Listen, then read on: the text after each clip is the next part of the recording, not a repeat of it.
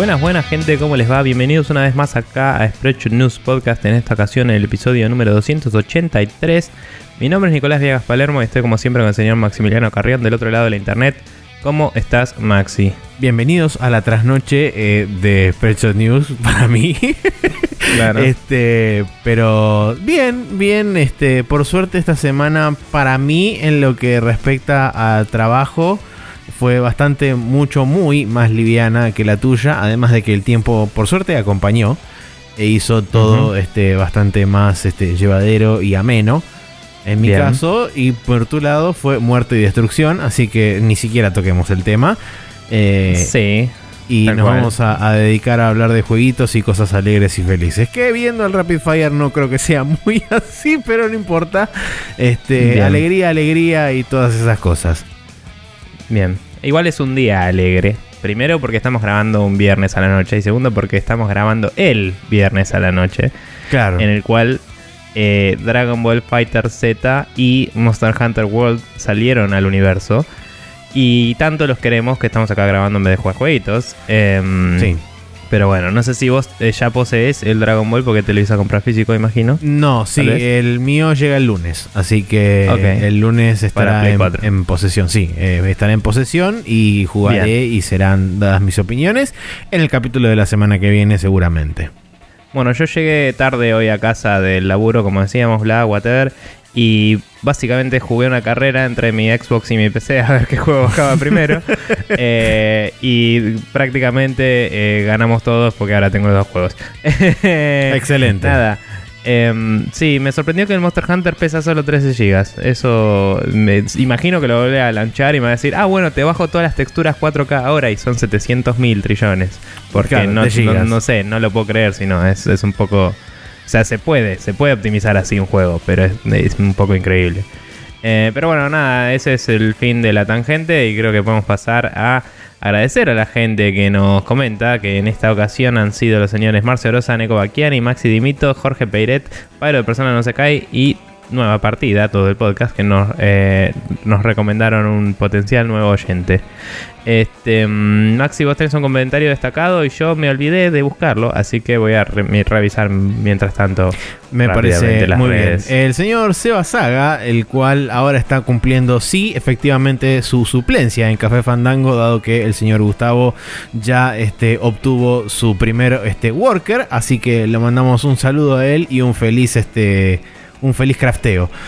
Pero Bien. Seba Saga nos dijo sobre, la, sobre el Nintendo Labo. Dice, Maxi, yo dije lo mismo en Café Fandango. Va, probablemente ya me escuchaste. Pero me parece eh, totalmente alucinante que a alguien se le haya ocurrido una idea así.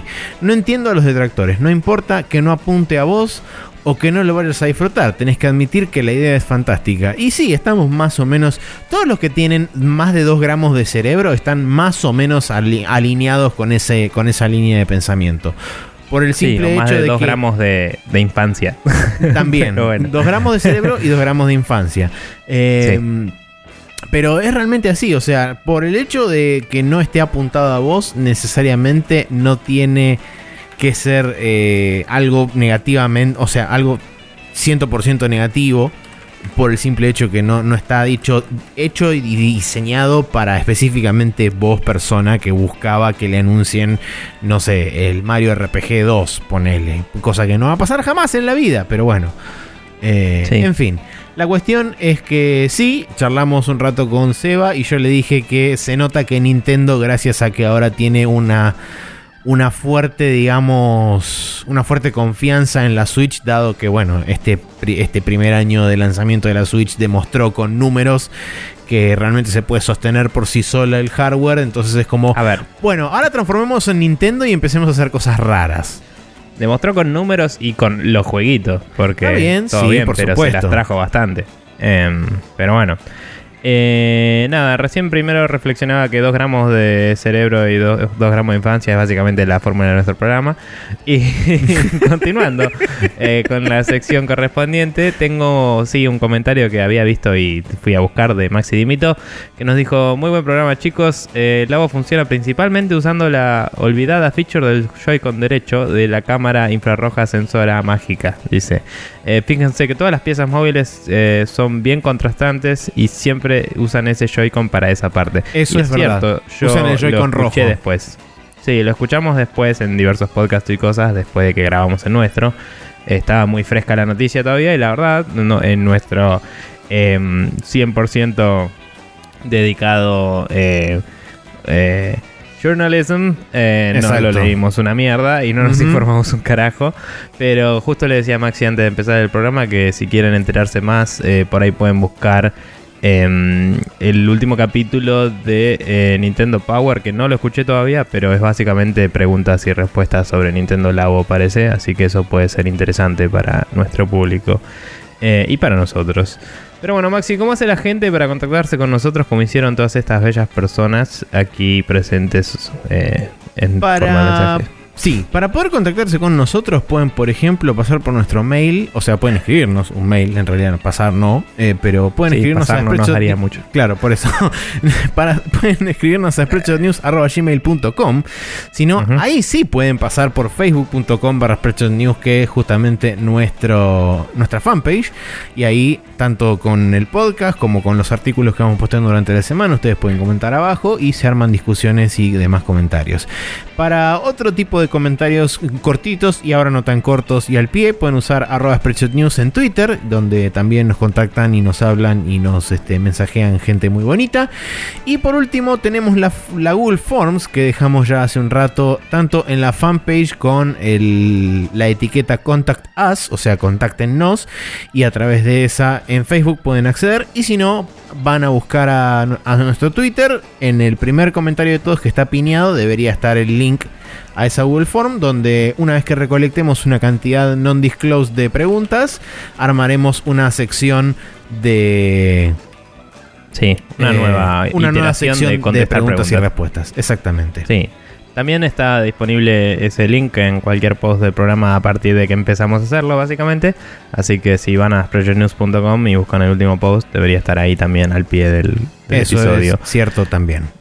Bien, eh, dichas todas estas cosas, es hora de pasar a hablar de lo que nos compete en este programa, que es como siempre, los jueguitos.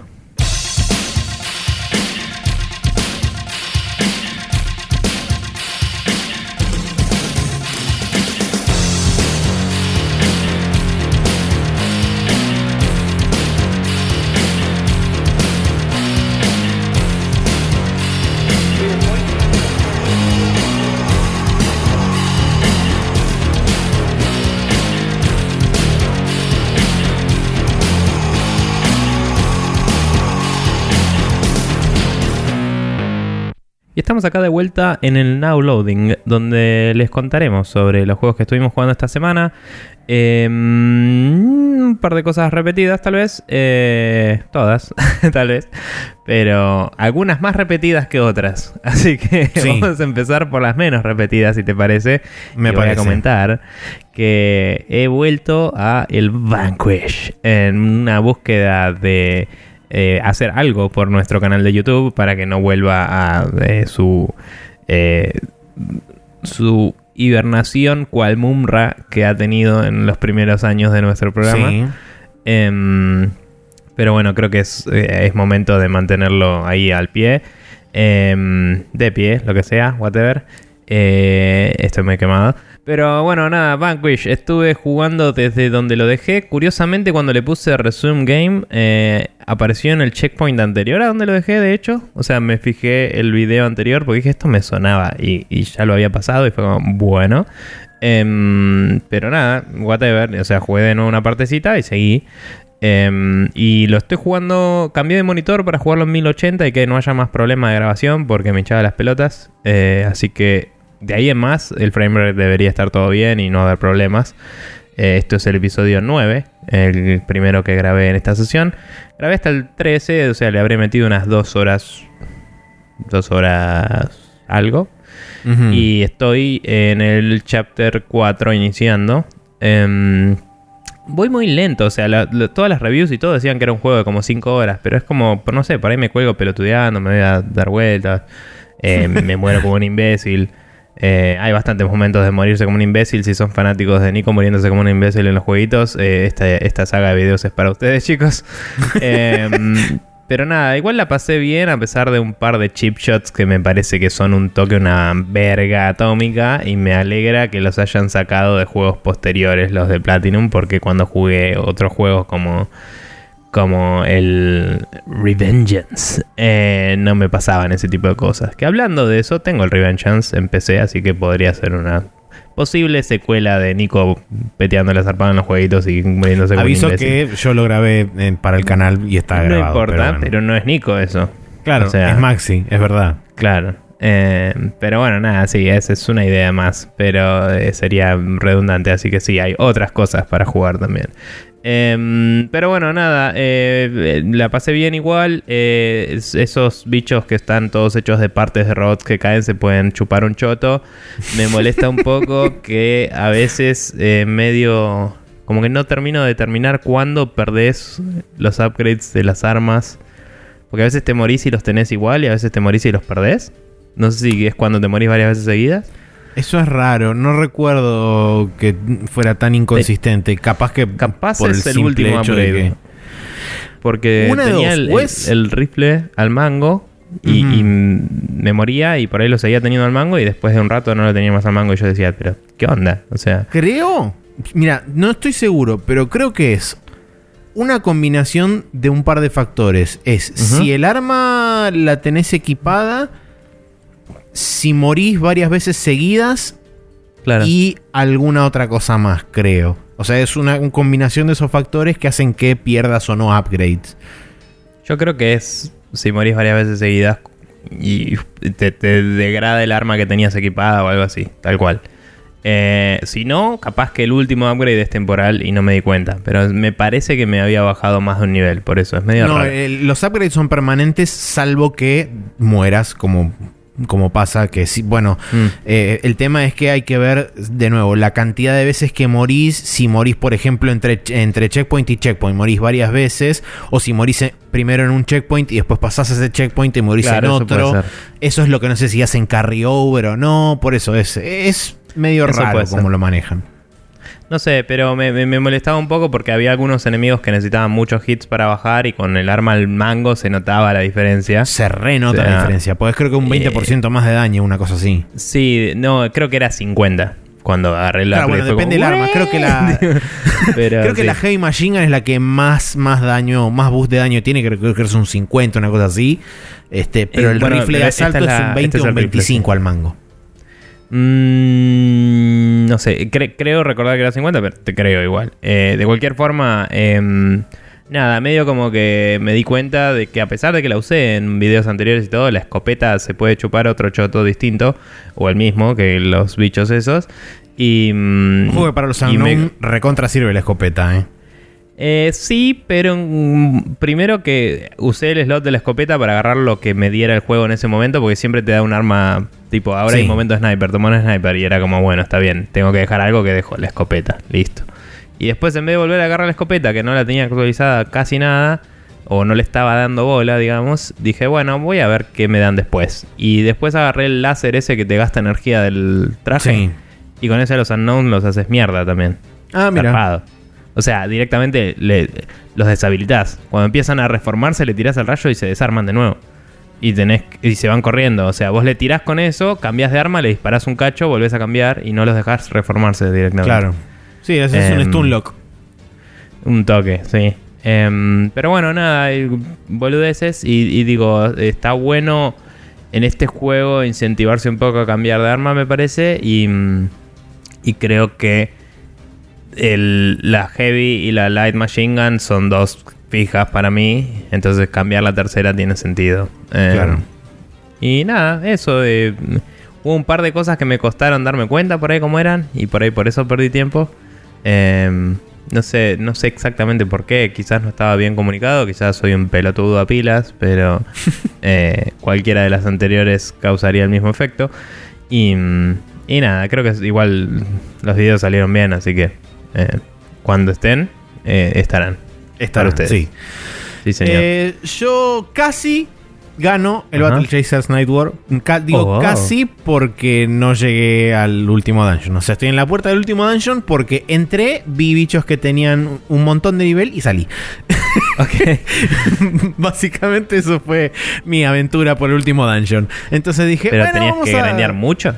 No, estoy level 26 y los bichos son level 30. Entonces es como... Debe ser el level cap. Eh, 30 es el level cap, sí, es el máximo. Y bueno. Entonces es como, bueno, vamos a mejorar el dungeon anterior, a pasar un rato más así, la la la, y me fui caminando muy feliz. Entré y este hice media run y bueno, ahí lo dejé. Algo muy interesante es que a través de una de las hunts que te da el Beastmaster en el pueblo, pude sacar todas las recetas de, de, de forjar las mejores armas de todos los chabones. Entonces. Ahora lo único que tendría que hacer sería ver cómo carajo consigo alguno de los materiales, porque hay cosas que tengo y hay cosas que no. Entonces, este, y son, en líneas generales, son todos ítems únicos que necesito uno de cada uno para poder craftear Claro. el arma. Eh, No sé si, si tiene New Game Plus, pero si son las últimas armas, quizás están en el último dungeon. Algunos de esos materiales. Es muy probable, es totalmente probable. Eh, y sí creo que tiene New Game Plus. Lo que no sé es qué hace Carryover y qué no. Asumo que el nivel y, y algunos ítems y demás. Mm. Pero no sé qué otra cosa. Lo que es interesante, por ejemplo, es que los guantes, tanto de, de Gali como la primera espada de del chabón que no me sale el nombre ahora. Sí, eh, eh, el Pepito. chabón. Sí. Sí. eh, ambos, ambos dos ítems, que son, digamos, los únicos dos ítems que no podés vender y que necesariamente los retenés en tu inventario, son eh, materiales necesarios para craftear las últimas armas de cada uno. Entonces me pareció. O sea que son upgrades es- de ni. esas armas. Porque digamos que si bien retienen mucho de la forma original, es como que están así bastante epicizados. O sea, son las Legendary pss, Variants, ponele. Eh, ponele, sí, exacto. Eh, después del resto de los. ¿eh? Garrison, sí. Garrison, ahí está. Em, después el resto de las armas sí son todas armas eh, medio como especiales y locas de cada uno de los. De cada uno de los chabones. Em, y bueno, nada, estoy recorriendo por ahí. Seguramente voy a terminar cayendo en la de fijarme en una guía cómo carajo conseguir el resto de las cosas. Eh, simplemente por el hecho de que quizás haya alguna cosa que sea medio retorcida o medio rebuscada y no termine de entender.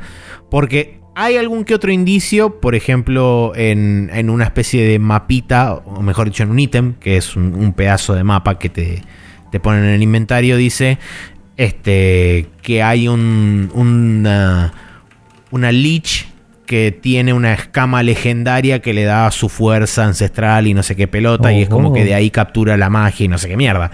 Y justamente uno de los ítems necesarios para poder craftear el- los guantes épicos de, de Gali es una Dragon Scale. Entonces es como, bueno, claramente tengo que ir a buscar esta Lich en particular, que es obvio que tiene esa Dragon Scale en alguna parte. Entonces ahora tengo que ver dónde chota está la Lich.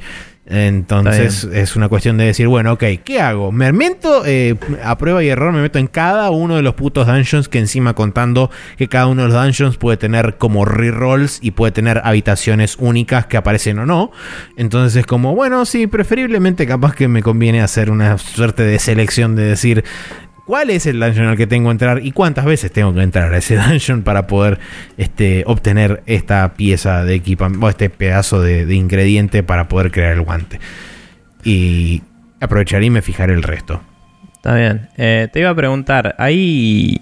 eh, ¿Todos los ítems son prediseñados o hay ítems randomizados, onda Diablo y eso? No, idea? los, los ítems son todos este. Son todos este. No, no son randomizados, son, son creados previamente. Lo que sí vos tenés, por ejemplo, variantes. Algo que me pareció muy interesante que lo descubrí relativamente tarde. Es que, por ejemplo, vos a la hora tanto de craftear como de encantar ítems, hablando de encantar, un ítem en particular de un dungeon me habilitó la posibilidad de encantar en el pueblo. Así que, bien, eso está copado. Eh, pero tanto a la hora de forjar como a la hora de encantar ítems, vos tenés, por supuesto, los ingredientes que te aparecen en la pantalla. Y lo que vos podés hacer, por ejemplo, es meterle más ingredientes, lo que te da una barra de progreso abajo que dice mínimo 100%. O sea, si tenés todos los ingredientes y la cantidad mínima requerida te dice 100%.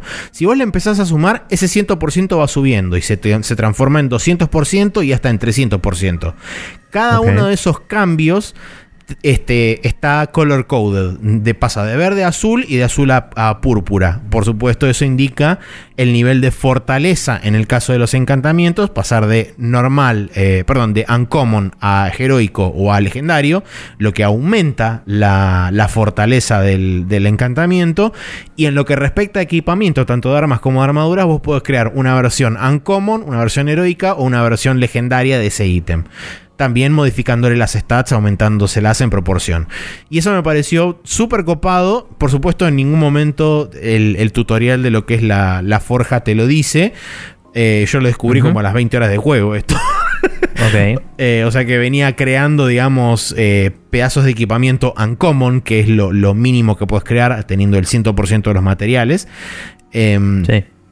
Y después un día dije, H, o sea, tipo, estaba recorriendo los ítems y justo de pedo, medio por accidente, subí el, el ticker 1 de uno de, los, de uno de los elementos y vi que pasó a 108% y fue como, hey, pará, ¿y esto qué, qué onda? Y lo empecé a subir y vi que creció una barrita azul por encima y aumentaba el porcentaje y fue como... Hmm, a ver qué onda esto. Y tipo lo empecé a toquetear y así fue como empecé a sacar ítems. También eso sirve para las pociones que vos podés craftear también en el, en el, en el apotecario del chabón que te da las pociones del Kimi, qué sé yo, también puedes hacer lo mismo. Puedes crear pociones que te tengan este, heroicas o legendarias que también aumentan la cantidad de curación o de, por ejemplo, este, fortaleza mágica que te dan o de, de, tics de HP que te dan por, por regeneración, etc.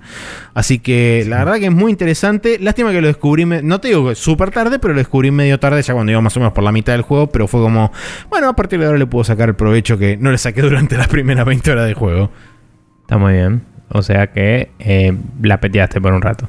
Sí, sí, pero, o sea, no, es que me costó nada en particular, simplemente que fue como, ah, podría haber aprovechado mejor los materiales que usé para estas cosas y podría haberme creado versiones más copadas, porque realmente en ningún momento estás falto de materiales para crear cosas. Por ahí sí de los materiales más raros o, más este o más de, nivel más elevado que son los que por ahí no te tiran con tanta asiduidad. Pero digamos lo, que son los materiales relativamente comunes se pueden conseguir bastante fácilmente. Y te iba a preguntar, eh, nunca, o sea, cuando, cuando te diste cuenta de esto que te habías perdido, ¿te agarró así un flashback de, claro, todo eso era lo que me indicaba esto? ¿O no? Tipo... No realmente, porque, de nuevo, la, barra de progreso aparece llena al 100% cuando vos tenés todos los elementos. Si no tenés los, elementos si, no tenés los elementos que, que, que, necesitaste, aparece al menos del 100%. Y es literalmente imposible subir la barra esa de progreso a más del 50% si no tenés mínima cantidad de todos los, los ingredientes necesarios. O sea, por ejemplo, para las pociones, un caso en particular. Vos tenés todos los ítems menos uno.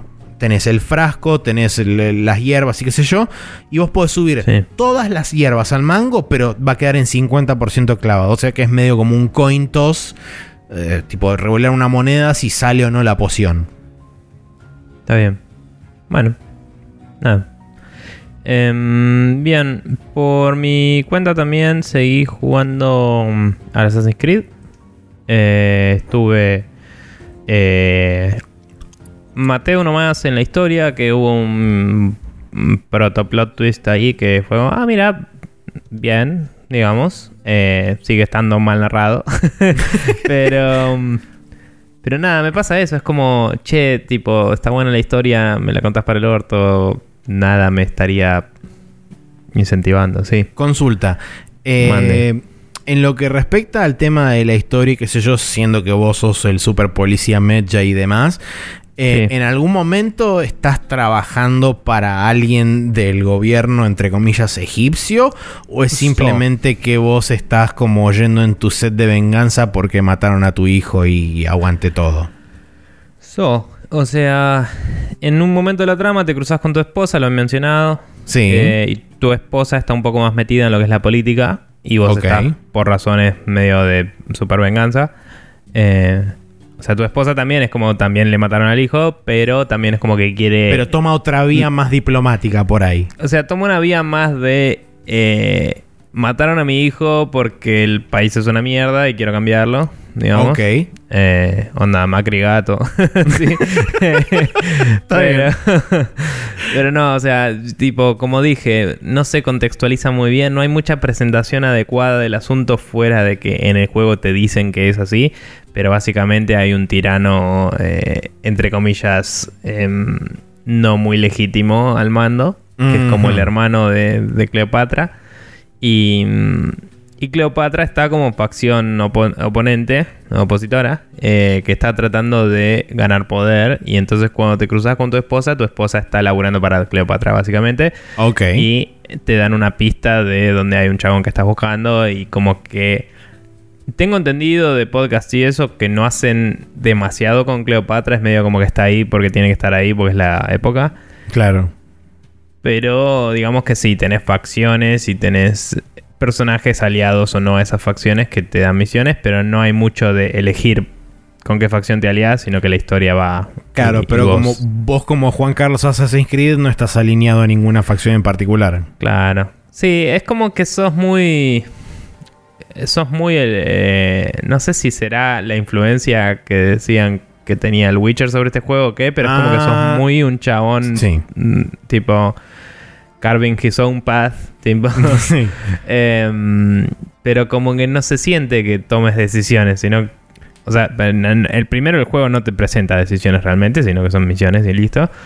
Em, pero digo, no, no se siente que tu personaje esté tomando decisiones, sino que más bien se deja llevar por lo que pase. Estás Y- atravesando una historia. Sí, y no, no sé, eso no es que de por sí esté mal, sino que me parece que, No, como no. dije, está mal llevado. Eh, o sea, entiendo las críticas de, de Giant Bomb de, de Vini Carabela, que es un fanático de los Assassin's Creed y dice esto es lo menos Assassin's Creed que conozco de, de la saga.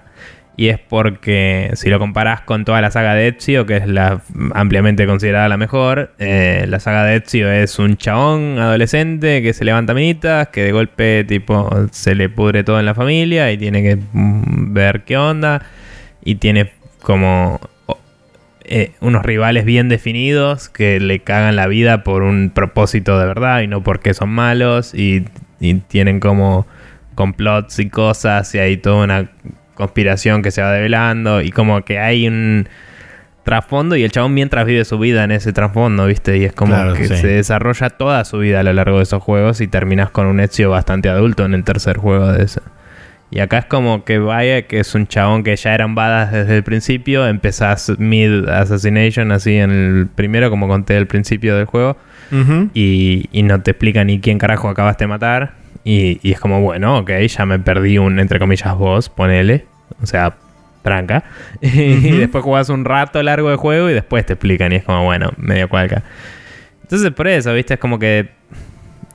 eh, Como que no hay progresión del personaje, más que nada. El personaje es interesante y es carismático y todo. Pero ni siquiera sabes por qué.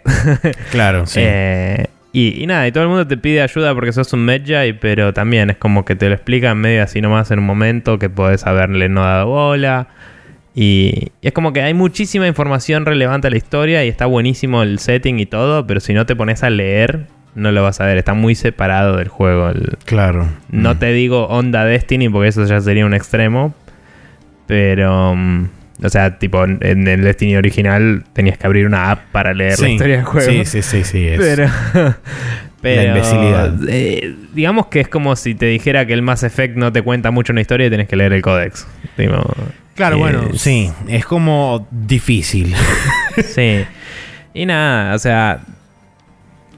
Como juego está bien y, las, las cosas que te presenta están buenas y, la historia está piola, pero es como, sí, la mejor. Eh, Lo, lo que más me jode me parece que es que los anteriores Assassin's Creed supieron desarrollar, como decía, los antagonistas cada vez que ibas a asesinar a alguien, en general medio como que averiguabas dónde vivía y con quién se juntaba y buscabas una oportunidad, digamos, y la historia te llevaba esa oportunidad. De profiling del chabón antes de ir Sí, que era 100% lineal y era tipo hacer un par de misiones hasta que llegabas a él, pero es como que cuando llegabas a él eh, la misión de matarlo en general era un poco como que tenía un diseño y eventualmente era un clímax cuando lo matabas y se te podría armar la podrida o no.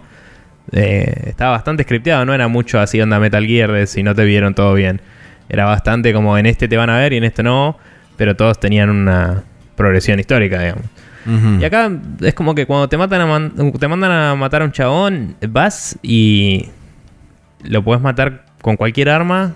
Eh, en general, desde una distancia bastante ridícula.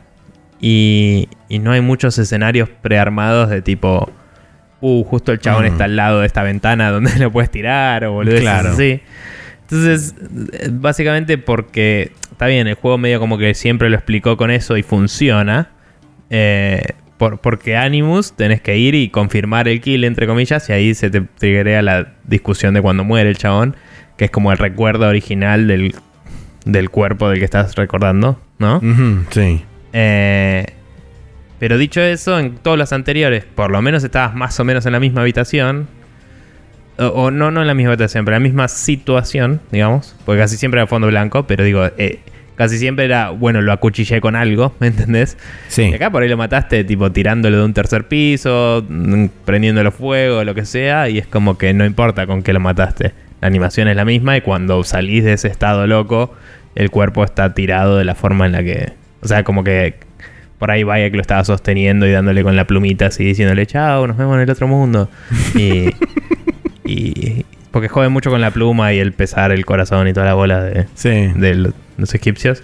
Sí, o sí, em, la mano en coche. Sí. Pero, no sé, es como que eso, ¿viste? Como que esas cosas nos cierran. Es un juego para pasar el rato. Y es divertido, como dije, y, es de esos que te pones y te colgas un rato. Sí, em, me va a interesar ver, eh, personalmente a mí me va a interesar ver el tema del el modo museo que supuestamente va a salir mm. durante este año. Ahora no recuerdo si habían dado fecha puntual o simplemente... Un día te invito y, lo vemos. Sí, em, eh, porque me interesa mm, puntualmente eso, digamos, de, Primero de cómo lo van a armar, porque es, interesante ver de cómo, cómo lo van a armar. Y segundo también de poder explorar libremente sin necesidad de tener que andar este, eh, gerenciando los diferentes sistemas y teniendo en cuenta que viene un campamento de enemigos y Juan Carlos sí. Valle, un momento, tengo una quest para usted. Y todo ese tipo de cosas. Em, bueno, si es un engine robusto, supongo que apagan switches y listo, pero sí. Em, nada, cuando esté eso lo podemos probar y podemos grabar una serie de videos aprendiendo la historia con Nico y Maxi. me parece una muy buena idea. Pero nada, dicho eso, igual, em, como decía, el juego es súper entretenido. Ya lo dije la otra vez, pero sigo encontrando nuevos escenarios, tipo nuevos lugares eh, que son variados, zarpados. O sea, empezás en un lugar que es, como decía, piedra y arena. Eh, con toda esta movida de oh, fotogrametría, se ve hermoso, re loco y después es tipo arena, arena, de golpe mm, pasas por el Nilo y está lleno de medio pseudo selvita, así, ¿no? Con, palmeras y cosas y pasto y, mm, plantaciones y, cocodrilos y, hipopótamos y cosas. y, mm, y después es como que ahora llegué a Giza y veo las pirámides de fondo y es como, uy, qué zarpado, boludo. O sea, entras y a la ciudad y ya las ves ahí, es como, che, Sí, imagino que debe ser imponente, tipo, ver esos edificios gigantes en el fondo. Sí. un toque. O sea, los veía de lejos, pero de golpe fui y fue como, uh, guisa, tipo, zarpada. Así que nada, eh, voy a ver si la próxima tengo para contar de casualidad. Sí, me tiré en culo patín de la, pirámide, pero, pero muy probablemente la próxima esté contando de monstruitos y Dragon Ballas. Así que, claro. nada, eh, nos vemos la próxima Assassin's Creed. Sí. Pero eh, Yo retomé un poco el, el Orient de Blind Forest, que bueno, menos mal que lo retomé porque de hecho me topé no con una, sino con dos cosas nuevas que no tenía en la oh. versión original. Eh, me topé con una habilidad nueva que es hermosa y es súper, no digo necesaria, pero hace como un, este, una mejoría general de lo que es este el, el, traversing alrededor del juego. Es básicamente un dash que lo puedes hacer tanto en el aire como en tierra, eh, apretando el, el bumper derecho.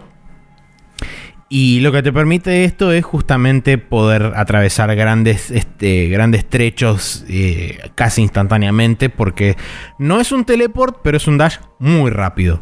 Em, y está muy bueno porque te sirve, por ejemplo, y de hecho, en el lugar donde lo agarré, justo después de eso, hay un área nueva que agregaron eh, en este juego que está íntegramente diseñada el platforming alrededor del dash. Entonces es como bueno, claramente esta es la sección tutorial donde uno aprende a usar el dash en el caso de que lo necesite. Y no sé si habrán quizás retrabajado alguna de las áreas posteriores para poder introducir este dash. Porque en el momento en que te lo dan es alrededor de la mitad del juego, más o menos. Eh, lo cual me resultó bastante interesante porque de hecho todavía falta la segunda mitad. Y no recuerdo nada que sea así como un platforming demasiado heavy y súper preciso. Eh, así que quizás hayan modificado alguna que otra parte del mapa para poder introducir algún eh. tipo de reto a la hora de tener este esta nueva Recordando una cosa, em, las, las habilidades vos las equipabas o le ibas desbloqueando en un árbol? No, las ibas desbloqueando a lo Metroid. Son este son literalmente habilidades simil Metroid. Vos llegas a una habitación, eh, activas una, especie de árbol loco, esa habilidad la absorbes y a partir de ese momento contás con esa habilidad. Está bien, pero digo, no, no podías elegir entre variantes de la misma o algo así. No, no, no. me acuerdo que había distintos tipos de salto, pero no me acuerdo si uno reemplazaba al otro no. No, con respecto a los saltos, vos arrancas con un salto simple, después obtienes un doble salto, Después tenés el stomp, que básicamente es tanto con un salto simple o doble, apretando hacia abajo en el D-pad. Sí caes rápido y, y, un stomp. Y ahora tengo el dash. Además de tener ah. el, el, este, el teleport aéreo que lo haces con, con la Y y apuntando con el, con el directional pad que lo puedes hacer tanto con proyectiles enemigos como con unas especies de lamparitas eh, bioluminiscentes que están colgadas en determinados lugares del escenario. Esos son, digamos... Porque recuerdo, perdón, eh, recuerdo que habíamos hablado de que cuando, no sé si cuando se anunció, cuando salió esta versión de Lori, que habían dado este dash como una alternativa, no sé si al teleport o a otra cosa, como que era una nueva forma para, no sé, gente que no le gustara la otra o algo así. No me acuerdo cuál era el razonamiento detrás de eso. Ajá. Y creo recordar que después el dash se podía, más adelante tal vez, hacer dos seguidos o algo así, como dándote ah, más movilidad. Puede ser. Eh, pero no sé, por ahí esta conversación en realidad lo tuve con otra persona y me estoy confundiendo. Por eso te preguntaba, porque quizás es como que podía ser eh, mi percepción, lo que yo recordaba era que podías alternar el dash con otro, digamos. Pero lo que, sí, puede, lo, que sí puede ser es que a través del árbol de... O sea, vos tenés dos cosas, que son lo que las habilidades en sí que vas desbloqueando, como dije antes, en los árboles Simil Metroid. Y después tenés lo que es el árbol de habilidades, que eso lo vas desbloqueando con puntos de experiencia a medida que vas matando diferentes enemigos. Y esos árboles de habilidades contienen mejoras en muchos casos de habilidades habilidades que vos ya obtuviste en el pasado. Por ejemplo, eh, la habilidad de disparar este, los proyectiles para matar enemigos, la podés upgradear para que cada proyectil haga el doble de daño. Entonces, y eso es dentro de una de las ramas del árbol de habilidades, está como uno de los puntos. Después hay otro que vi por ahí que tenía el mismo iconito del dash, entonces asumo que quizás ese por ahí es el doble dash o por ahí es algo nuevo, le hace una especie de escudo de invencibilidad o lo que sea al dash. Entonces, una vez que llegue a ese lugar, te digo a ver cuál es el efecto que causó. Pero me pareció muy interesante que justamente el área que está diseñada exclusivamente para, para el Dash, la verdad que hace un muy buen laburo en enseñarte las limitaciones y las ventajas que tenés a la hora de, utilizar el Dash, por lo menos en lo que es el platforming, porque en lo que respecta a moverse a través del escenario es simplemente ir muy rápido a través de los escenarios. O sea, podés cruzar... Sí. No, no, sí, sí. No, eh, digo que podés cruzar cualquier parte del, del escenario en nada, instantes. Y después otra área nueva que me encontré, que esta era un área que no sé si es necesariamente oculta, pero que está medio como fuera de lo que sería por ahí el, camino normal que uno tendría que seguir si está yendo desde el punto A hasta el punto B o al siguiente objetivo. Que es todo un área que está eh, enteramente oscuras y vos solamente podés ver gracias al, al orbe de, proyectiles que tenés flotando alrededor tuyo. Y es bastante complicado hacer, digamos, el traversing de esa área hasta que llegas a un lugar donde encontrás una especie de lámpara que te la cargas al hombro, tu movilidad se vuelve mucho más limitada y la idea es ir con este orbe hasta un determinado lugar para depositarlo e iluminar toda la zona. Es interesante porque el manejo que hacen es... Eh, hay unas plataformas que solamente se vuelven visibles cuando vos con ese orbe en particular iluminás una determinada área y por supuesto, si vos te corres, el la plataforma se deja de ver porque se deja de iluminar. Entonces, es interesante que, por ejemplo, inclusive en, una parte tenés que dejar la pieza esta que ilumina en una de las plataformas para vos poder saltar a otra y poder ir a activar una, palanca para que justamente te permitas seguir avanzando. Entonces tiene un, par de cosas así como nuevas locas que agregaron así en el medio.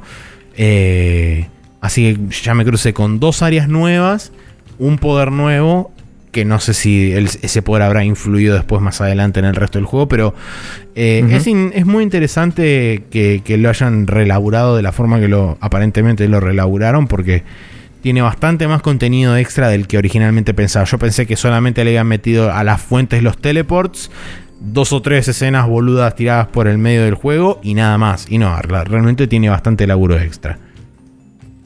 Está bien. Bueno, buena onda. Em, nada, esos son todos los juegos que jugamos esta semana. Em, principalmente por esto de, haber tenido que grabar el viernes, complicaciones de la vida. Eh, igual vos mañana te juntabas a jugar, ¿verdad? Sí. Así que nada, saludos a la gente. Serán mandados. sí, Em, vamos a continuar en la siguiente sección, que es, eh, que es el Rapid Fire, en el cual hablaremos de las noticias de la semana.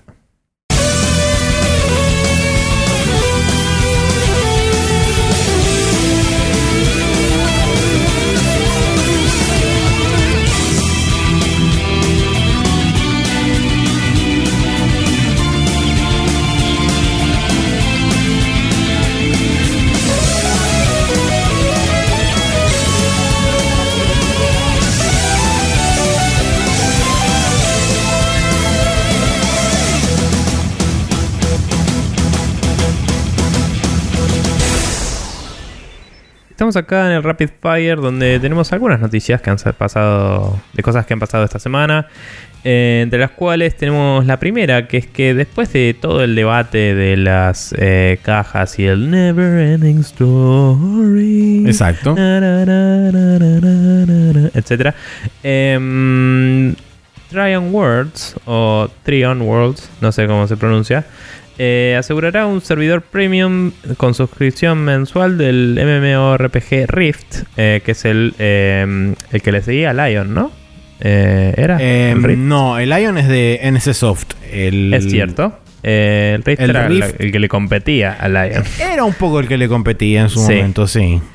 Eh, que nada, va. Creo que fue uno de los primeros eh, free to play, ahora que lo pienso. Em, fue el primero que cambió su modelo porque había debutado, eh, según la nota, había debutado en marzo de 2011 con justamente el modelo de suscripción clásico de todos los MMO.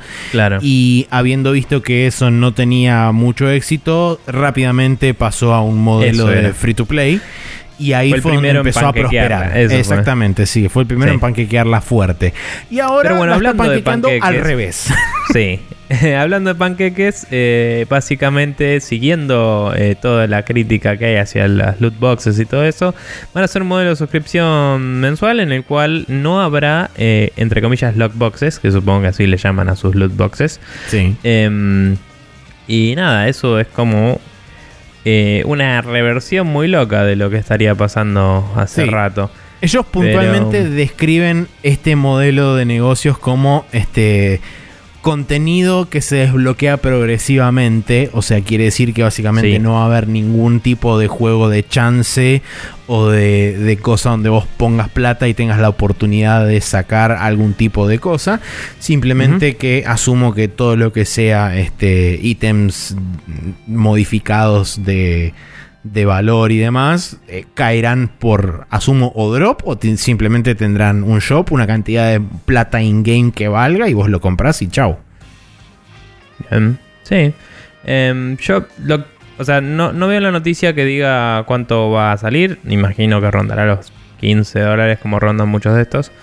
Em, pero lo, lo único que me pregunto a nivel discusión moral, ponele, es si, si alcanza con decir vamos a hacer una progresión lineal, porque el momento que vos pagas por mes y otro paga infinita plata en cajitas, el que paga infinita plata en cajitas por ahí igual tiene ventaja sobre vos si vas a jugar PvP o algo así, ponele. Sí, Eh, el tema es que por- justamente este servidor me parece que va a estar aislado de todo lo que son los servidores free to play y no creo que tengan contacto. O sea, es, un, es una especie de O sea- shard nuevo que van a crear para exclusivamente este modelo de suscripción.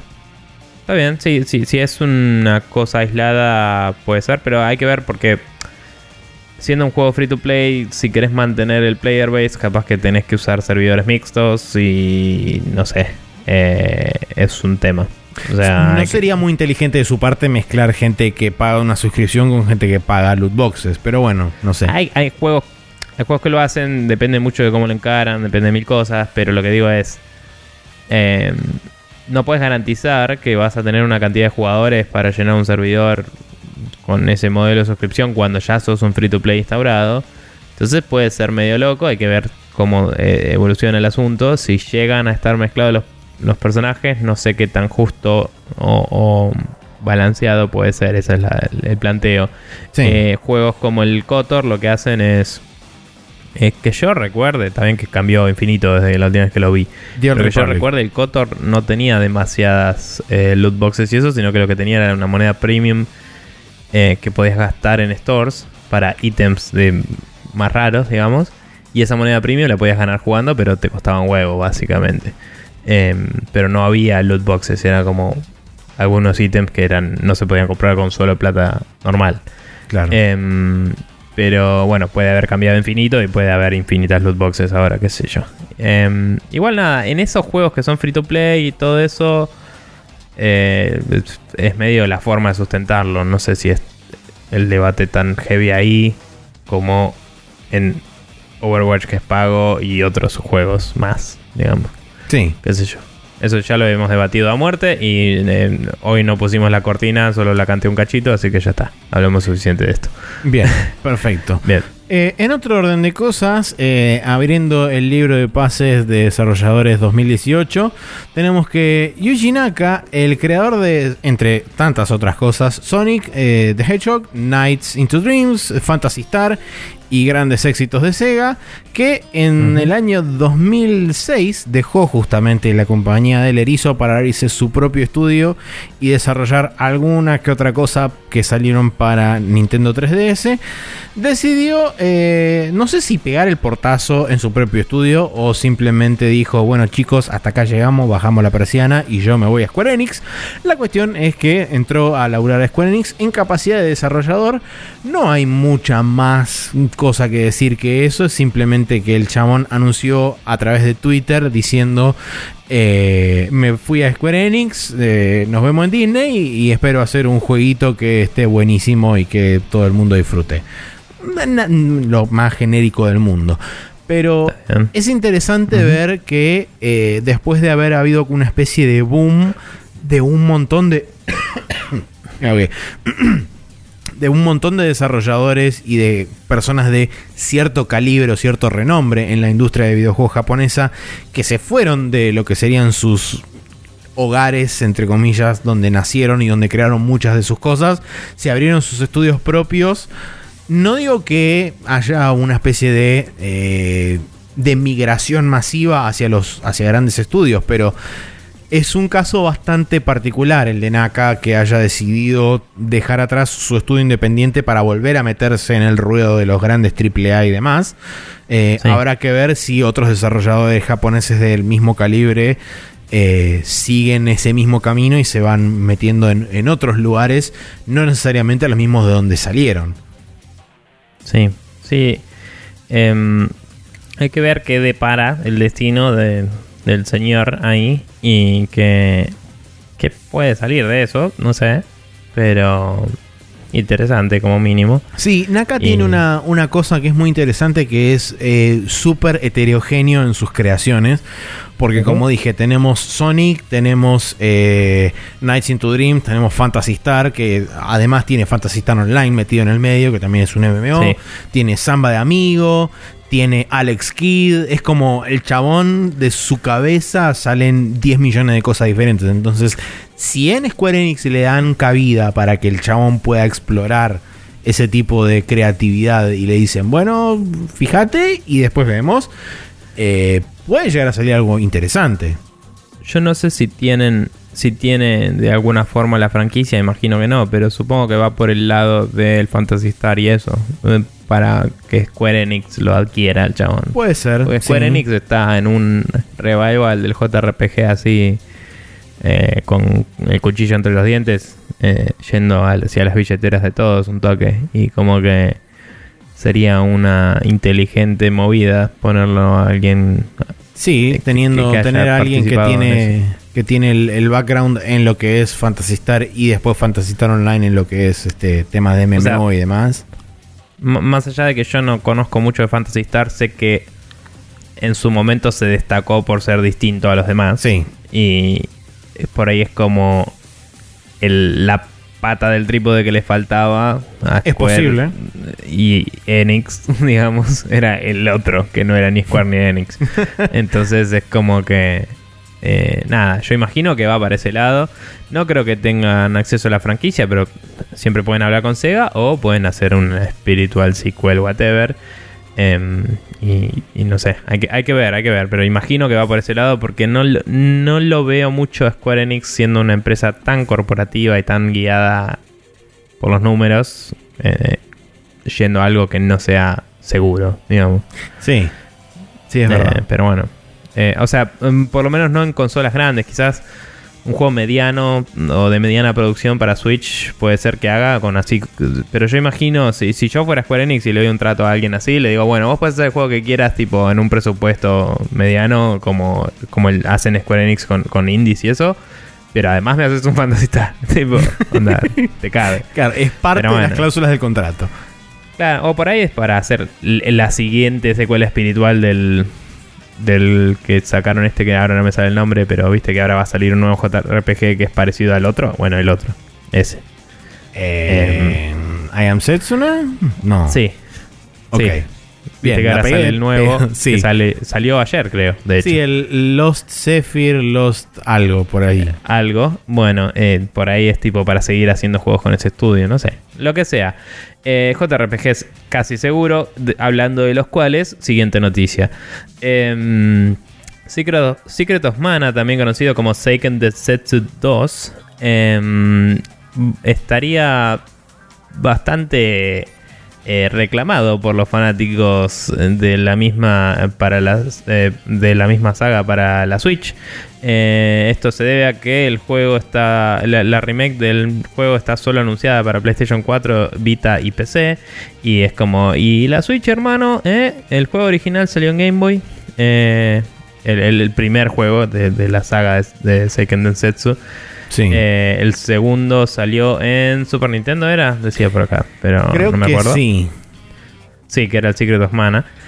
Em, sí, claramente. Y nada, de, en la Switch hoy está en, la, en Japón la colección con los primeros tres, pero no salió en Estados Unidos y ya todo el mundo se quejó de eso en su momento. Entonces cuando se anunció esto, la gente se quejó el doble, porque aparte ves los gráficos y decís, es bastante corrible en una Switch eso. Y mm, nada, es como que tráeme los jueguitos a la Switch. Eh, no nos hagamos los boludos. Pero bueno, la verdad es que hubo un statement de, che, escuchamos que lo están pidiendo y vamos a ver qué podemos hacer al respecto. No prometemos nada. Así que por lo menos el pedido ha sido escuchado y está... Sí, sumado a eso, no sé si lo dijiste, pero también cabe la posibilidad, porque hubo así como una mención medio al pasar de que la Second Densetsu Collection, que hasta ahora es exclusiva de Japón, eh, recibe una versión en inglés y llegue a las costas occidentales y todo el mundo se llama feliz. O sea, mencioné que estaba, no, no, no llegué, no, no dije que, que tal vez saliera acá también. Em, que por cierto, la cajita en japonés es re linda y la quiero. Eh, pero bueno. Bien. Eh, finalmente, la siguiente noticia dice que finalmente la PlayStation 4 fue hackeada y gracias a los programas de Homebrew se logró acceder al emulador de PlayStation 2 interno y se lograron correr juegos, lo cual eh, hace dos cosas. Primero y principal, bueno, el hecho de que hayan podido hackear la, la, PlayStation 4 tampoco significa que hayan abierto la consola en dos, sino que simplemente las versiones de la consola que tengan el firmware 4.05 y, post y anteriores, mejor dicho, son las consolas que pueden ser eh, activadas con una herramienta que se llama PlayStation 4 Gen. Eh, y supongo que eso es lo que te permite acceder a, todas las partes internas de, de la consola. Pero lo más llamativo de, de, todo esto es justamente el emulador interno de la PlayStation 4 que permite correr no solamente los juegos que están disponibles hoy en PlayStation Network, que corren justamente a través del emulador que, que incorporó creo que el firmware 4.0 o el 3.0, alguno de esos firmware lo incluyó, porque poco tiempo después empezaron a anunciar los PlayStation 2 Classics, pero en PlayStation 4, que eran supuestamente versiones diferentes de los juegos. Aparentemente no tanto porque lo corren en base a un emulador. Y lo loco de esto es que hay juegos que no corrían en PlayStation 3 tanto en la versión de 80 GB que venía con la emulación como en las versiones posteriores de los PC2 Classics, eh, hay juegos que no corrían en las Play 3, pero sí corren en la Play 4. Entonces es interesante porque aparentemente, ya sea porque o el emulador o la calidad de emulación es mejor o simplemente por un tema de eh, poder crudo de procesamiento de la PlayStation 4, soporta la posibilidad de correr algunos juegos que la PlayStation 3 no podía correr a través del emulador. Siempre también existe la, salvedad del caso que hay juegos que corrían en el emulador de Play 3, pero que no corren en el de, en el de Play 4 al 100%. Y eso también se debe a que justamente al ser un emulador y estar medio como metiéndose a la fuerza, tampoco tienen la posibilidad de configurarlo y toquetear valores a gusto para poder configurarlo para cada juego en particular. Sí, em, yo imagino que los que no andaban en Play 3 y andan en Play 4 tienen más que ver eh, con el poder crudo del procesador, como decís, no porque el de la Play 3 no lo tuviera, sino porque tenía muchos cores de poco poder. Entonces eh, es difícil repartir el proceso de un core en varios. Em, mm. Es más fácil emular cada core con un core, de hecho, claramente. Sí. Eh, o sea, paréntesis muy anexo, pero yo hace muchísimo traté de emular la GameCube con un, con un dual core y la GameCube tenía tres cores y el audio saltaba para el orto porque tenía que emular el audio en, otros dos, o sea, e, entre dos cores y era un quilombo sí. Eh, para la máquina. Pero si tenés un quad core lo emula perfecto porque dedica uno a cada uno y te sobra uno y todo. Eh, en cambio, si tenés más cores que los que necesitas y sí o sí los repartís porque está programado así el emulador, probablemente no funque muy bien. así es. Pero bueno, nada. Pero bueno, desde ya por supuesto que esto es como si fuera la primer pieza del rompecabezas de la emulación, o mejor dicho, del modding de Play 4. Eh, habrá que ver que seguramente esto va muy probablemente va a evolucionar. Sony seguramente intente hacer algo para poder tapar el agujero, para prevenir que por lo menos en firmware posteriores al 405 que es este, hasta ahora la versión más tardía del sistema operativo que es hackeable.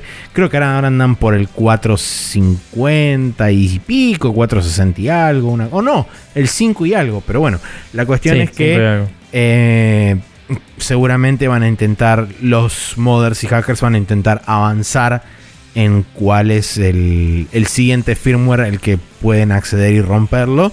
Y Sony seguirá parcheando cosas a futuro como hacen todos los, desarrolladores hoy de consolas y demás, que intentan tapar los agujeros con parches y demás. Pero bueno. Sí, igualmente nada, como dijimos, esto es para consolas que no hayan sido actualizadas desde el 2016, así que es medio difícil de, que la gente tenga acceso a eso. Eh, sí hay que ver si empiezan a subir los precios de las versiones viejas de las consolas, tal vez. Eso sería algo bastante posible. Y, mm, y nada, eh, al menos digamos por ahora, las, si tienes una Play que está conectada a Internet, mm, casi seguro que no vas a poder acceder a esto. Así que es, como decís, un principio. Va a servir para hacer ingeniería inversa de otras cosas y ahí vamos probablemente, cómo sigue la cosa. Pero bueno. Eh, continuando, tenemos la siguiente noticia que dice que estaba en otro tab y ahora hay un cursor en el medio. Perfecto. Em, el Xbox Game Pass incluirá a partir de este año todos los lanzamientos de Microsoft Studios el mismo día de su salida, lo cual eh, es buenísimo, pero también es como tampoco hay tantos juegos de Microsoft Studios. Sí. Em, pero nada, la verdad es que es una es una movida muy interesante y muy copada. Recordemos que el precio de este servicio mensualmente es de 10 dólares afuera. Acá tiene precio localizado que estaba 140 y pico, creo, pesos. Em, por mes. Y, sí, por mes. Eh, y me parece que es un gran valor por lo que te da, o sea, por el precio de en, Estados Unidos de dos juegos anuales. Eh, tenés todos los juegos que tenés ahí y además tendrías eh, varios de ese mismo año, hipotéticamente. O sea, este año en particular hay tres juegos que salen. Por ahí otro año no salgan tantos porque Recién ahora se están poniendo con los first party. Pero digamos, eh, el Sea of Thieves, que era un juego que siempre dije que me interesó, pero que no sabía cuánto iba a conseguir, con quién jugar, qué sé yo. Ahora lo tengo, entre comillas, gratis y lo voy a poder jugar con eso. Así que eso está bueno para mí. Eh, después el State of Decay 2. El 1 me lo había recomendado mucho un amigo y eh, creo que nunca salió en PC o salió muy tarde, no me acuerdo. Entonces nunca lo jugué. pero el 2 tiene co-op y pinta lindo. Y digo, bueno, puedo probar eso. O sea, son cosas que tenían interés medio tangencial y ahora por el hecho de, che, lo tenés gratis con tu servicio, los voy a probar. Y eso me parece que es interesante, ¿no? Porque mínimo se lo sugiere a otra persona y esa otra persona ponele que no se compra el, el juego, pero se suscribe al pass. Y Sí, además es, es, una, es una muy interesante también este, estrategia de negocios por el hecho de que simplemente puedes publicitar diciendo vos podés comprar, o mejor dicho, puedes obtener esta cantidad de juegos por 10 dólares por mes. Y decís, por ejemplo, o mismo cuando salga, por ejemplo, no sé, el Crackdown 3 o el, el Sea of Thieves, decís, puedes comprarlo digitalmente por 10 dólares porque realmente podés comprarlo digitalmente por 10 dólares. Eh, algo que también es muy interesante y... Eh, sí, si te suscribís no lo tenés más ese, porque eh, esos que te los quedas son de Gold, no son Sí, no, no, no, ya lo sé. pero algo que dijeron que es muy interesante también es que dentro de lo que es el Xbox Game Pass, la idea es que la mayoría de los juegos vayan rotando durante una determinada cantidad de tiempo lo que dijo Microsoft. lo que dijeron al principio. Sí, lo que dijo Microsoft es que aseguró que los juegos first party lanzados, o sea, mejor dicho, los juegos publicados por Microsoft Studios dentro del Xbox Game Pass van a quedar para siempre dentro del Xbox Game Pass. O sea que está bueno en cualquier momento que vos puedas eh, quieras suscribirte o desuscribirte, siempre vas a saber que cuando vuelvas esos juegos van a estar presentes. Por lo menos por la duración del, del Xbox Game Pass del programa completo. No sé, habrá que ver después a futuro cómo lo manejan e-, ellos. Eso sí está bueno porque el. Ponele, está el. El juego este de. Ah, ¿cómo mierda se llama? Este que era todo de plataformas. Literalmente hoy escuchaba el Giant Discast y tuvieron la misma pregunta y la forma de Abby de describirlo fue el, de el que tiene la, gaseosa. ¡Ay! ¡Fuck! Eh, eh, pero ¿sabes de cuál hablo con sí, esa sola el auto azul. La puta que lo parió. ¿Cómo era? Eh, no me sale, pero bueno, ese que era un plataformero third person shooter con bichos locos y eso que dicen que es divertido y que tiene armas locas y todo. Ese juego lo voy a poder jugar también, porque está ahí y no lo tengo ganas de jugar ahora y saber que va a estar siempre está bueno. Em, y también ponerle, está el Halo 5 y yo quiero jugar la colección.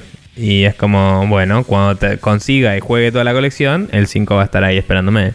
Eh, si, si es que no me aburrí del Halo antes y lo mandé todo a cagar, no sé, vamos a ver cuando juegue la colección. Pero digo, esas cosas son... Eh, eh, es la forma de hacer bien el Games as a Service, digamos. Eh, pero obviamente tenés que tener un, un set de juegos y no es un juego que te, que te vende cosas todo el tiempo. O sea, es otra plata distinta. Y los estudios solo ganan plata con los tratos temporales que haga Microsoft, supongo. Y capaz que le pagan un poco por cada jugador. No sé cómo funciona. Pero, mm, pero nada, es, interesante y está bueno. Y banco mucho que sean juegos Day One. Em, eso. Sí, eso es lo más interesante de todo, el hecho de que estén disponibles dentro del mismo programa eh, al, mismo tiempo que van a estar disponibles tanto en digital como en retail eh, por los precios correspondientes. Sí. Bien, eh, siguiente noticia, pasamos a BioWare y la confirmación oficialmente a través de Mark Darra, el productor ejecutivo de la franquicia de Dragon Age, que dijo que eh, justamente confirmó la existencia de un nuevo Dragon Age y que no hay mucho más para hablar en este momento, simplemente decir que se están enfocando en la historia y los personajes principalmente de esta nueva iteración. Un dato que yo agregué acá de color bastante interesante y que creo que hace bastante a lo que Em, podemos llegar eventualmente a esperar de este nuevo Dragon Age, que tanto el director creativo de la franquicia, que se llama Mike Laidlaw, no confundir con el Mike Laidlaw que se fue de Valve, em, y con eh, tanto eh, Mark Laidlaw como el lead writer que se llama David Gaider, Ambos se fueron de BioWare hace dos años y tres meses respectivamente. O sea que eh, quiere decir que este nuevo juego está en manos de otro grupo de personas. Cabe, por ejemplo, aclarar que eh, David Gaider, que fue el escritor que se fue hace relativamente poco, se fue después de estar 17 años dentro de BioWare. Tranca. Y se fue eh, a, no sé, a otro lugar diferente que no, no dijo en su momento. Pero bueno, eh, y también hay una especie de rumor que se conecta con una noticia que está un poco más abajo, pero la voy a este, justamente adjuntar cuando sea el momento de leerla. Pero bueno, para la gente que está esperando un nuevo Dragon Age, supongo que felicidad. Eh, yo les diría que empiecen a templar las esperanzas y sus este, objetivos y su eh, excitación por justamente el comentario que hice recién de que una parte no menor de la gente que por ahí estuvo involucrado en las partes que quizás sean un poquito más interesantes de Dragon Age no están más. Entonces es como, bueno, fíjense qué onda. A ver, yo soy bastante fiel creedor que Dragon Age es el 1. Sí, obvio. Y el 2 lo jugué. Y eso es todo lo que tengo para decir del 2. el 1 y la expansión del 1, porque la expansión del 1 también es muy buena. ¿Sabes que nunca la jugué? Porque como que la bajé después de haber jugado al 1 y nunca volví. Pero algún día tal vez. Em, pero digamos, el 1 fue como mi reentrada en los western RPGs fuera del Witcher, que era medio particular. El Witcher era distinto a los demás. Sí. Em, y la verdad es que fue un zarpado juego. Y me gustaba mucho cómo podías programarle la IA a los, a los chabones y todo. eh, el 2 fue. Mm, eh, un pijazo en la un par cara. de personajes. Tenía un par de personajes grosos, pero nada más. Y, lindo arte. El 3 ni lo jugué, el Inquisition, porque ya no le tenía nada de fe a Bioware. Y nada, si querés, como decías, eh, que la gente temple sus esperanzas, etcétera, creo que esa gente podría ver un par de videitos del, del Mass Effect Andromeda para, Ah. ubicarse en, En tiempo y cómo espacio, viene la movida. Pero bueno. Em, continuando con la penúltima noticia de la lista del día de la fecha. Tenemos una recién salida del horno que em, el Paragon, el MOBA de Epic Games, va a cerrar sus puertas el 26 de abril, de, así anunciado hoy de golpe, porque entre comillas los chabones de, Epic no lograron em, llevar a cabo la, la la promesa que, del juego este. O sea, como que no llegaron eh, a buen puerto lo que querían hacer con ello. eh, y no ven que puedan mantener un MOBA con un player base constante eh, de la forma en la que lo estaban llevando. Así que básicamente van a descontinuar el proyecto. Una noticia medio triste. Dicen que es bastante bueno el juego. Em, Sí, la traducción y- de PR Speech a este lenguaje común de personas normales, el Fortnite nos está haciendo 458 millones de vagones de guita, así que le vamos a dedicar el 100% de la atención a eso. También, pero eh, además es como... ¿A quién le competís con esto? Hoy a nadie. O sea, porque el Dota está demasiado lejos para competirle. Sí, y el los LoL demás lo están yendo. Los demás, sí, también. Y los demás están yendo para el lado del Battlegrounds. De hecho, el, Paragon iba a tener un Battlegrounds, creo, o algo así, habían anunciado. Hace poco, me parece. Mm, No, lo que lo único que yo había leído del Paragon era que su futuro era incierto porque de hecho habían empezado a mover No me- developers de Paragon hacia Fortnite y de hecho incluso habían empezado a mover gente hacia la parte de Battle Royale de Fortnite, ni siquiera al Fortnite base. O sea que inclusive Eh. también te diría que por ahí peligra lo que es el modo base del Fortnite y quizás se centren exclusivamente en lo que es el modo Battle Royale, dado que justamente les está yendo extremadamente bien con ese juego, están teniendo eh, picos de, de audiencia y de, de, de- ¿cómo se llama esto? De gente que se conecta a la vez. Eh, sí, eh, concurrent players. eso, concurrent players. Están teniendo este casi te diría récords diarios de gente que cada vez se conecta más y qué sé yo. Entonces, no me extrañaría que su principal su principal juego se termine transformando el, el Fortnite, pero la Sí. versión Battle Royale. Igual, eh, eh, no estoy encontrando noticias, pero estoy bastante seguro de que querían hacer una especie de Battle Royale de Paragon. Eh, que no sabía cómo mierda No. iba a funcionar, pero... Vos te estás confundiendo con el. Paladins, que es otro juego.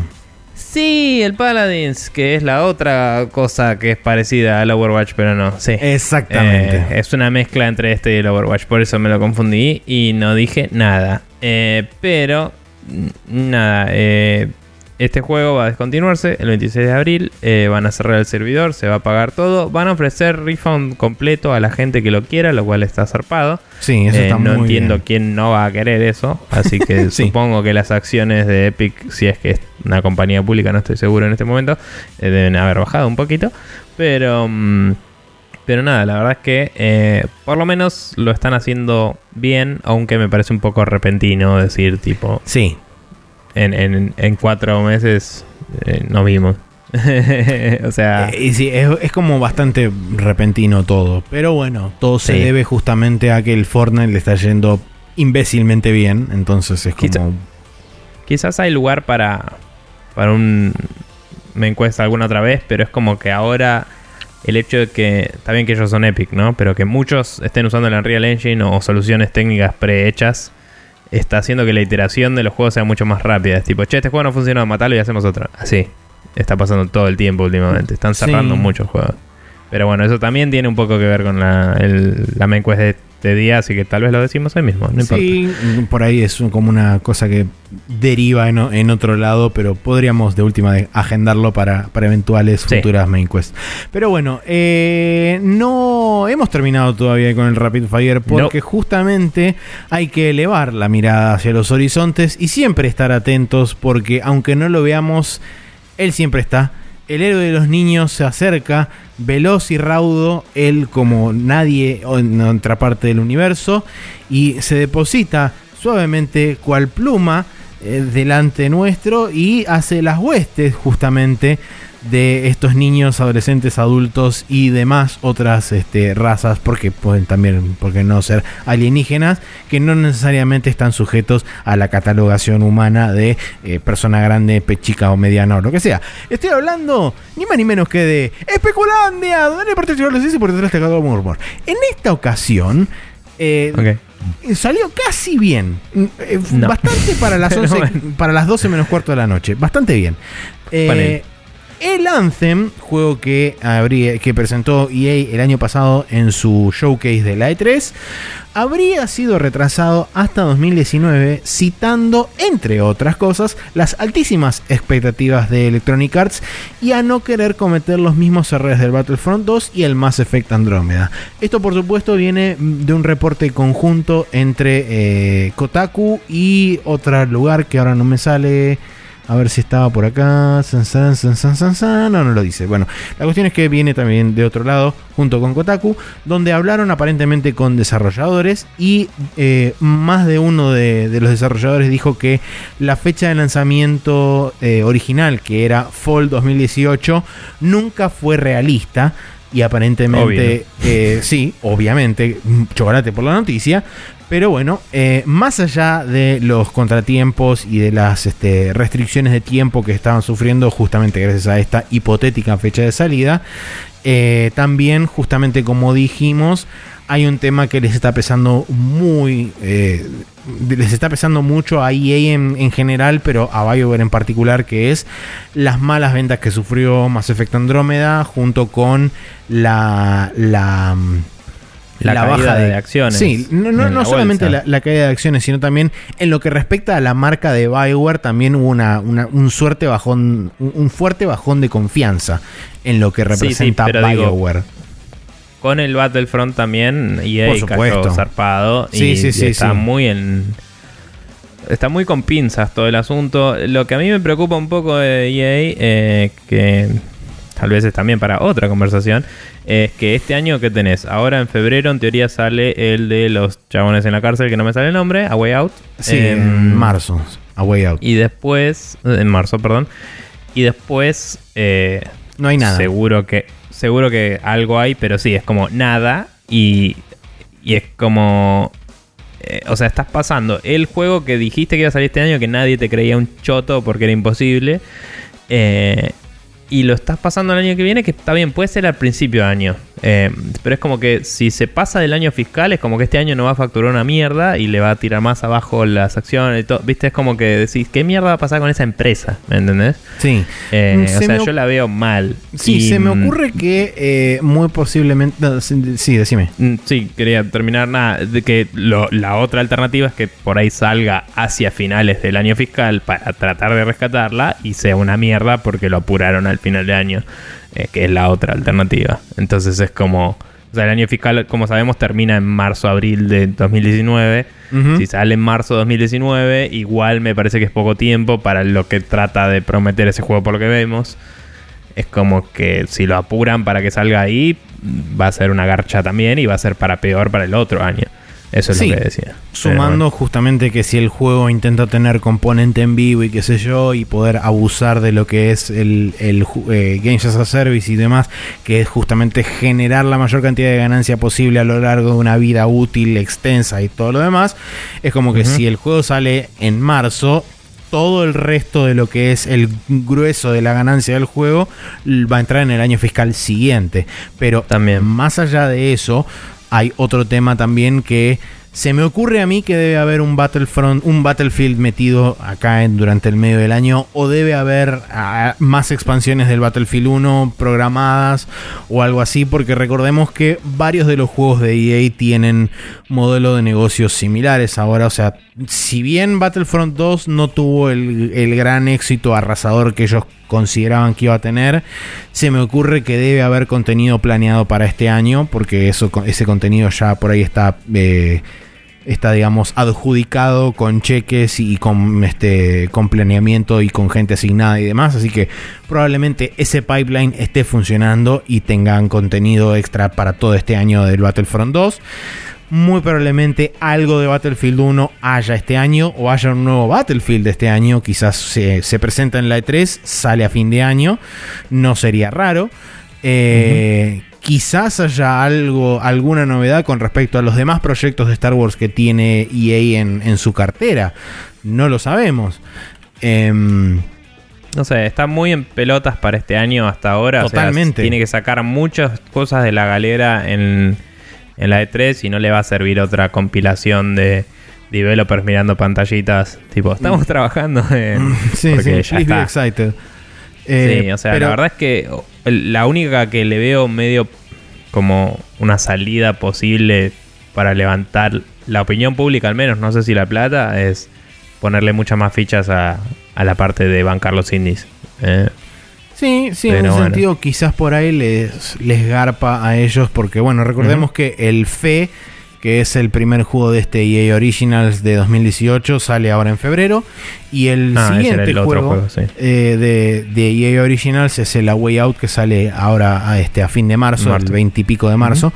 Pero bueno, la cuestión es que eh, desde lo que es el lado de BioWare, ellos están preocupados justamente por el tema de la mancha, entre comillas, en el honor de, de Mass Effect con el Mass Effect Andrómeda.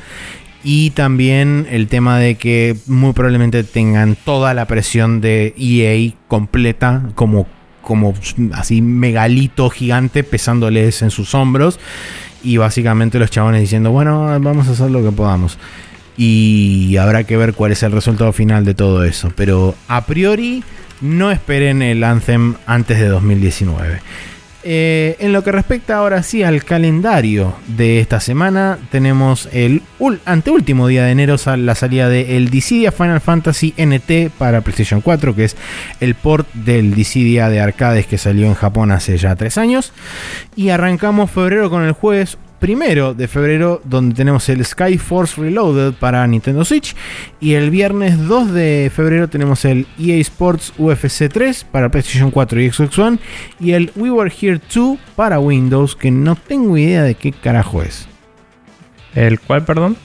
We Were Here El- 2. We were here. To.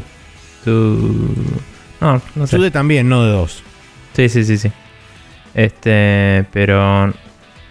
No tengo la más puta idea. Bien. Pero bueno, eh, vamos a cerrar acá con todo lo que es el Rapid Fire y calendario, etcétera. Y vamos a irnos a la main quest, donde vamos a discutir un artículo que nos pasó el señor Marce Orosa en la semana pasada eh, para ustedes.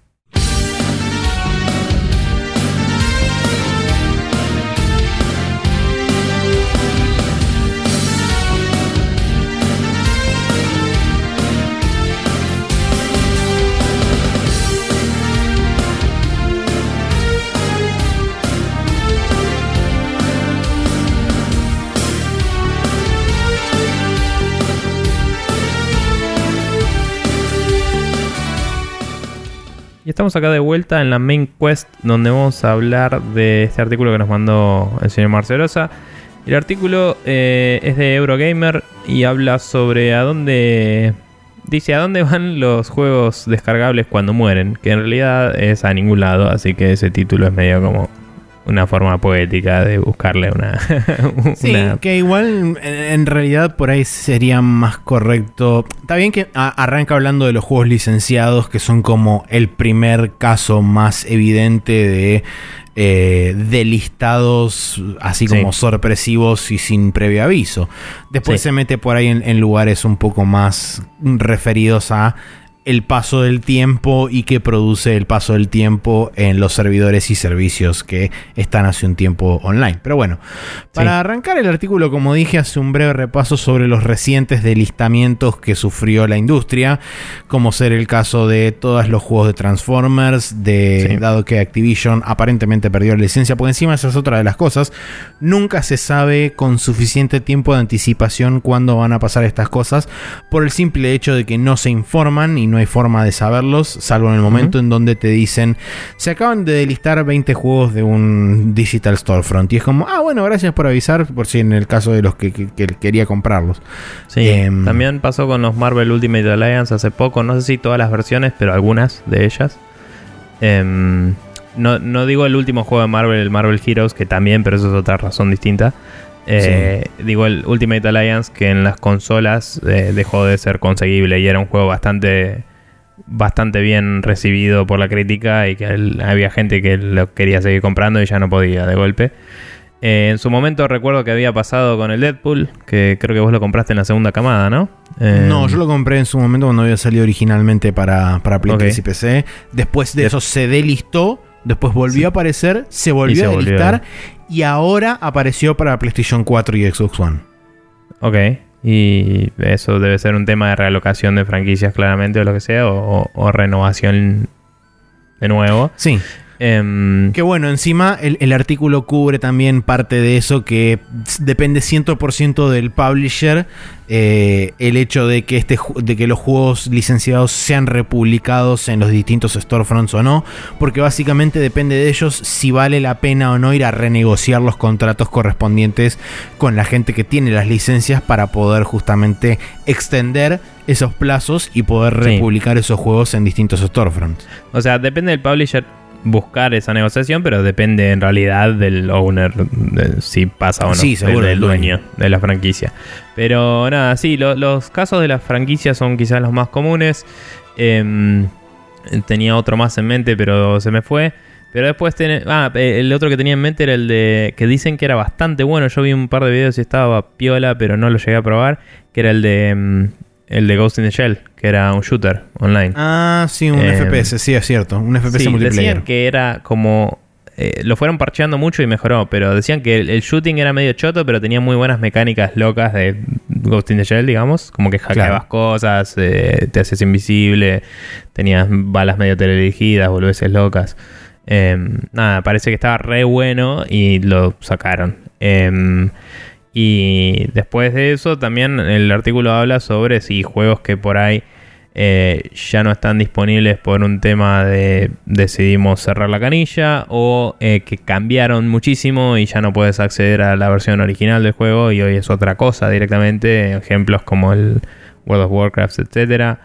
Em, bueno, de los juegos que habían cerrado, el caso más conocido y el que también cita el, artículo es el Flappy Bird, Em, que el, chabón era un developer random que hizo ese jueguito y dijo, che, la gente está perdiendo mucho el tiempo con mi juego, lo de baja. y, todo el mundo se quedó remanija. Y el chabón estaba juntando la compala. O sea, un tipo muy humilde y muy íntegro. raro y, honesto, tal vez. Em, pero bueno, o por ahí tenía miedo de que lo maten en la calle por tener tanta plata también. Em, porque creo que era de Corea o de China, no me acuerdo. Pero mm, nada, cuestión que el, artículo da un montón de ejemplos y cuenta un montón de historias. Más que nada es, un poco un llamado de atención a que esto pasa y, va a pasar cada vez más. ahora que vivimos cada vez más en la distribución digital. Y nosotros lo hemos discutido un poco hasta el hartazgo en realidad. Pero nos pareció que quizás es un buen momento para revisitarlo. En parte porque Marce nos básicamente nos dijo, che, hagan esto. Y dijimos, bueno, ¿por qué no? Em, pero también porque hace mucho que no hablábamos de todo esto. Em, no, no leí tus notas acá, no sé si querés empezar con alguna de ellas ya. Sí, eh, bueno, fue medio como en orden, están puestas medio como en orden cronológico, eh, en medio en paralelo con el artículo. En cerca del principio el artículo habla justamente de todo lo que todo lo que tiene que ver con el tema de obtener una licencia de uso del software y no realmente comprar un juego, porque como hemos contado nosotros y hemos charlado incontables veces a lo largo del podcast, el no en el último año por ahí o sea, hay gente que por ahí no escucha esas conversaciones, pero... Es verdad, sí, es cierto. Eh, pero nosotros hemos repetido varias veces que en realidad uno no compra un juego, sino que adquiere una licencia de uso, como todo software, independientemente de su formato. O sea, por más que uno compre eh, un, disco o que uno compre un código digital para descargárselo, en realidad lo, lo, único que está adquiriendo es una licencia de uso por tiempo limitado hasta que alguna de las dos partes decida romper ese contrato. O sea que en cualquier momento a uno le pueden decir desde el lado del distribuidor o del lado del proveedor de la licencia, bueno, tu licencia no corre más, listo, se acabó y básicamente te cortan el chorro y uno medio como que no puede hacer nada al respecto. De hecho, justamente en lo que son los términos de, eh, los términos de servicio, tanto del lado de Xbox como de Sony y seguramente en Nintendo también, eh, tienen cláusulas específicas en los End User eh, License Agreement, que son los famosos EULA, que uno escrolea hasta abajo de todo y le da a aceptar. esos chorizos gigantes. Dentro de todo ese chorizo gigante hay justamente lo que son cláusulas de terminación de licencia que básicamente refieren esto que les acabamos de decir nosotros de una forma un poquitito más legaloide, seguramente, y, más adornada, pero en esencia básicamente lo que quiere decir es que en cualquier momento y sin previo aviso ellos le pueden cortar el, servicio a cualquiera sin ningún tipo de represalia al respecto. O sea, el, el que otorga la licencia se reserva el derecho a dártela de baja, A básicamente. rebatirla, sí. Sí, y mm, también eh, una cosa que quería decir es que no estoy seguro de que sea el caso con todos, pero creo que inclusive algunos juegos de arcade eran licencias, porque vos podías... ay, los arcades eran tan caros que había algunos que te dejaban pagar mensualmente, básicamente, como que los tenías contratados, digamos. Y si vos contratabas un Street Fighter y eventualmente salía el nuevo Street Fighter, capaz que eh, Capcom te decía, mira, el anterior me lo devolves. Tipo, y te cabía, o, o cosas así. Eh, Sí, depende seguro. de tu contrato, me parece, creo que podías comprártelo posta y era, como era un bien físico, creo que ahí haya o no licencia por medio, ya era mucho, mm, o sea, legalmente era tuyo, aunque hubiera una licencia, es como que esa licencia era inválida. O sea, hay algunas cosas de los términos de uso que están ahí y que en realidad con un abogado las ganas porque eh, te piden cosas que no son legales en las leyes de algunos países.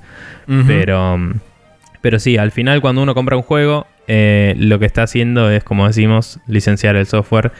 Cuando compra un sistema oper- operativo también, cuando compra cualquier cosa de software. Y eh, por eso, mm, dato aparte, mucha de la gente que está en sistemas o que está muy metida en asuntos de derecho digital y eso, le gusta el llamado software libre o open source. Eh, no, perdón, open source no. eh, no necesariamente. Free software, eh, de, de free as in freedom, como dicen, no as in gratis. Em, pero bueno, es, es- son eh, cosas que te dan una licencia que es tipo, esto es tuyo y no te lo voy a tocar. Y, y eso está bueno. Pero bueno, em, continuemos con, con Sí, esto. Eso, con- continuando con las notas que tengo acá este, anotadas, justamente, eh, una de las situaciones que justamente como habla el artículo, y vos bien recalcaste el tema del Flappy Bird y la locura que se generó alrededor de, de justamente los teléfonos que contenían una Sí. copia de este juego, empezaron a circular a través de eBay y los distintos lugares de reventa de cosas por pasó con la. PlayStation y el, y el coso este, el, el- justamente el que puse acá, el Playbird Teaser. Sí. Eh, Ah, no, de hecho, justamente esa es la nota, que eh, en, en lo que es el mundo de las consolas tuvimos una situación similar de eh, que las PlayStation 4 que contenían, cuando se volvió literalmente inconseguible el juego, o sea, en el momento en que dijeron... Lo vamos a borrar del store y no se va a poder bajar por más que vos lo hayas tenido en, en- en tu, en tu catálogo de juegos. Si Sí. lo borrás, no lo puedes obtener nunca más. Después se consiguieron formas, digamos, entre comillas, non santas de poder conseguirlo y poder instalarlo en tu PC, en tu, en tu Play 4. Pero bueno, durante un tiempo bastante prudencial no había forma de conseguirlo. Y esas PlayStation 4 que tenían el PT instalado lograron alcanzar precios de hasta mil dólares al, eh, digamos, para gente que quería conseguirlo y jugarlo. Eh, y eso se, se pudo ver reflejado justamente como la situación del Flappy Bird, que yo no sabía que habían llegado a vender teléfonos hasta por 10 mil dólares en su Creo que momento. llegaron a publicarlos a ese precio. No sé si los Claro, vendieron. venderlos Pero por ahí capaz algún mucho. excéntrico millonario que quería ser parte de la, la juventud y decir: Claro. Hola, fellow millennials, acá estoy jugando al Flappy Bird. Y Sí. como, bueno, suerte. Em, pero bueno, sí, también el artículo, como, como bien decís eh, en la siguiente nota, habla un poco de eh, las preocupaciones para la gente que está en búsqueda de la conservación de los juegos, que es otro tema que también hemos tocado, un poco más tangencialmente quizás. Pero hay bastante de, de conservacionismo y, y- y búsqueda de poner en museos y cosas los videojuegos que está medio como en un estado de flujo en el que están tratando de definir básicamente cómo se conserva un videojuego, porque vos Ujú. puedes conservar muchas cosas. Eh, puedes conservar desde los anuncios que los eh, promocionaban en las revistas, hasta las reviews, hasta, eh, que, que te muestran lo- cómo la gente lo recibió en el momento que salió, hasta, em, no sé, publicidades en televisión. El código de por sí eh, podría ser, eh, y que también puede ser el código copiado en el lenguaje original, puede estar porteado, puede ser Hmm. una hoja impresa con el código de la época Sí. en la que se hizo, tal vez depende de la época del juego, puede ser una puta tarjeta perforada, eh, cualquier cosa. Eh, por ejemplo, en su momento cuando el creador del Prince of Persia, no me sale el nombre ahora, encontró, eh, contó una vez en Twitter que el viejo encontró unos disquetes en, en su casa y estaba el Prince of Persia ahí. Y el chabón agarró y lo puso en una disquetera que se consiguió por ahí y lo porteó a un lenguaje moderno para que la gente lo pueda compilar y lo publicó. Em, o ponele, yo tengo un repositorio ahí de, código guardado en mis favoritos en GitHub que es el Mario 1, que lo decompilaron y lo comentaron todo y si quieres aprender a codear para NES está ahí. o sea, hmm. tenés todos comentarios que te dice qué hace cada una de las instrucciones que son ilegibles. Y, y está la lógica del Mario entero. Entonces, eso es una forma de conservarlo también. También puedes guardar el cartucho, puedes guardar la caja, puedes guardar el manual, puedes guardar lo que sea. Entonces, es como. Es, es literalmente el medio más multimedia de todos. Entonces, sí. Eh, en general hay muchísimo merchandising asociado, muchísimas eh, ramas de, el arte y el diseño y, la ingeniería que abarcan cada juego, entonces puedes conservar todo por separado, desde las notas del game designer hasta el producto final. Y, y bueno, toda esta conversación viene un poco a que hay gente que por ahí está tratando de conservar los juegos desde el lado de la piratería y hay gente que eso por ahí lo ve como moralmente gris. Entonces por ahí se enfoca más para el otro lado de, che, guardemos lo que el fenómeno del juego, ¿no? Cómo fue recibido, cómo salió, cómo todo lo que dije antes, las reviews, las revistas, etcétera. Y, y eso es interesante también de por sí. Eh, sí, también eh, hay otro hay otro lado, porque por ejemplo uno puede decir, eh, justamente como habla también en el artículo de lo que vos comentabas del tema de los juegos que justamente cuanto más actuales, cuanto más al, al presente nos acercamos, sí más son, mayores son los casos de los juegos que son constantemente parcheados y arreglados. Entonces, ¿cuál es el juego realmente? Eh, digamos, ¿en, ¿en, qué momento uno traza la línea y decir, bueno, ok, hasta acá nosotros consideramos que los esfuerzos de conservación son válidos y a partir de este punto en adelante, eh, bueno, lo que sea que se siga actualizando, este juego no va, no, va, no va a recibir, digamos, soporte o no va a ser considerado como conservable, entre comillas. Entonces, también es decir, bueno, ok, ¿cuál es la versión real del juego? ¿La versión original? ¿La versión final después de que se realizaron todos los parches? En el caso de un juego exclusivamente online, ¿cómo haces también para mantener eso? ¿Tenés que también mantener la estructura online del mismo juego? Eh, ¿Es posible conservar un juego netamente online una vez que los servidores se dan de baja? Entonces, todo ese tipo de preguntas son también cosas a las que se enfrentan diariamente los conservacionistas de videojuegos.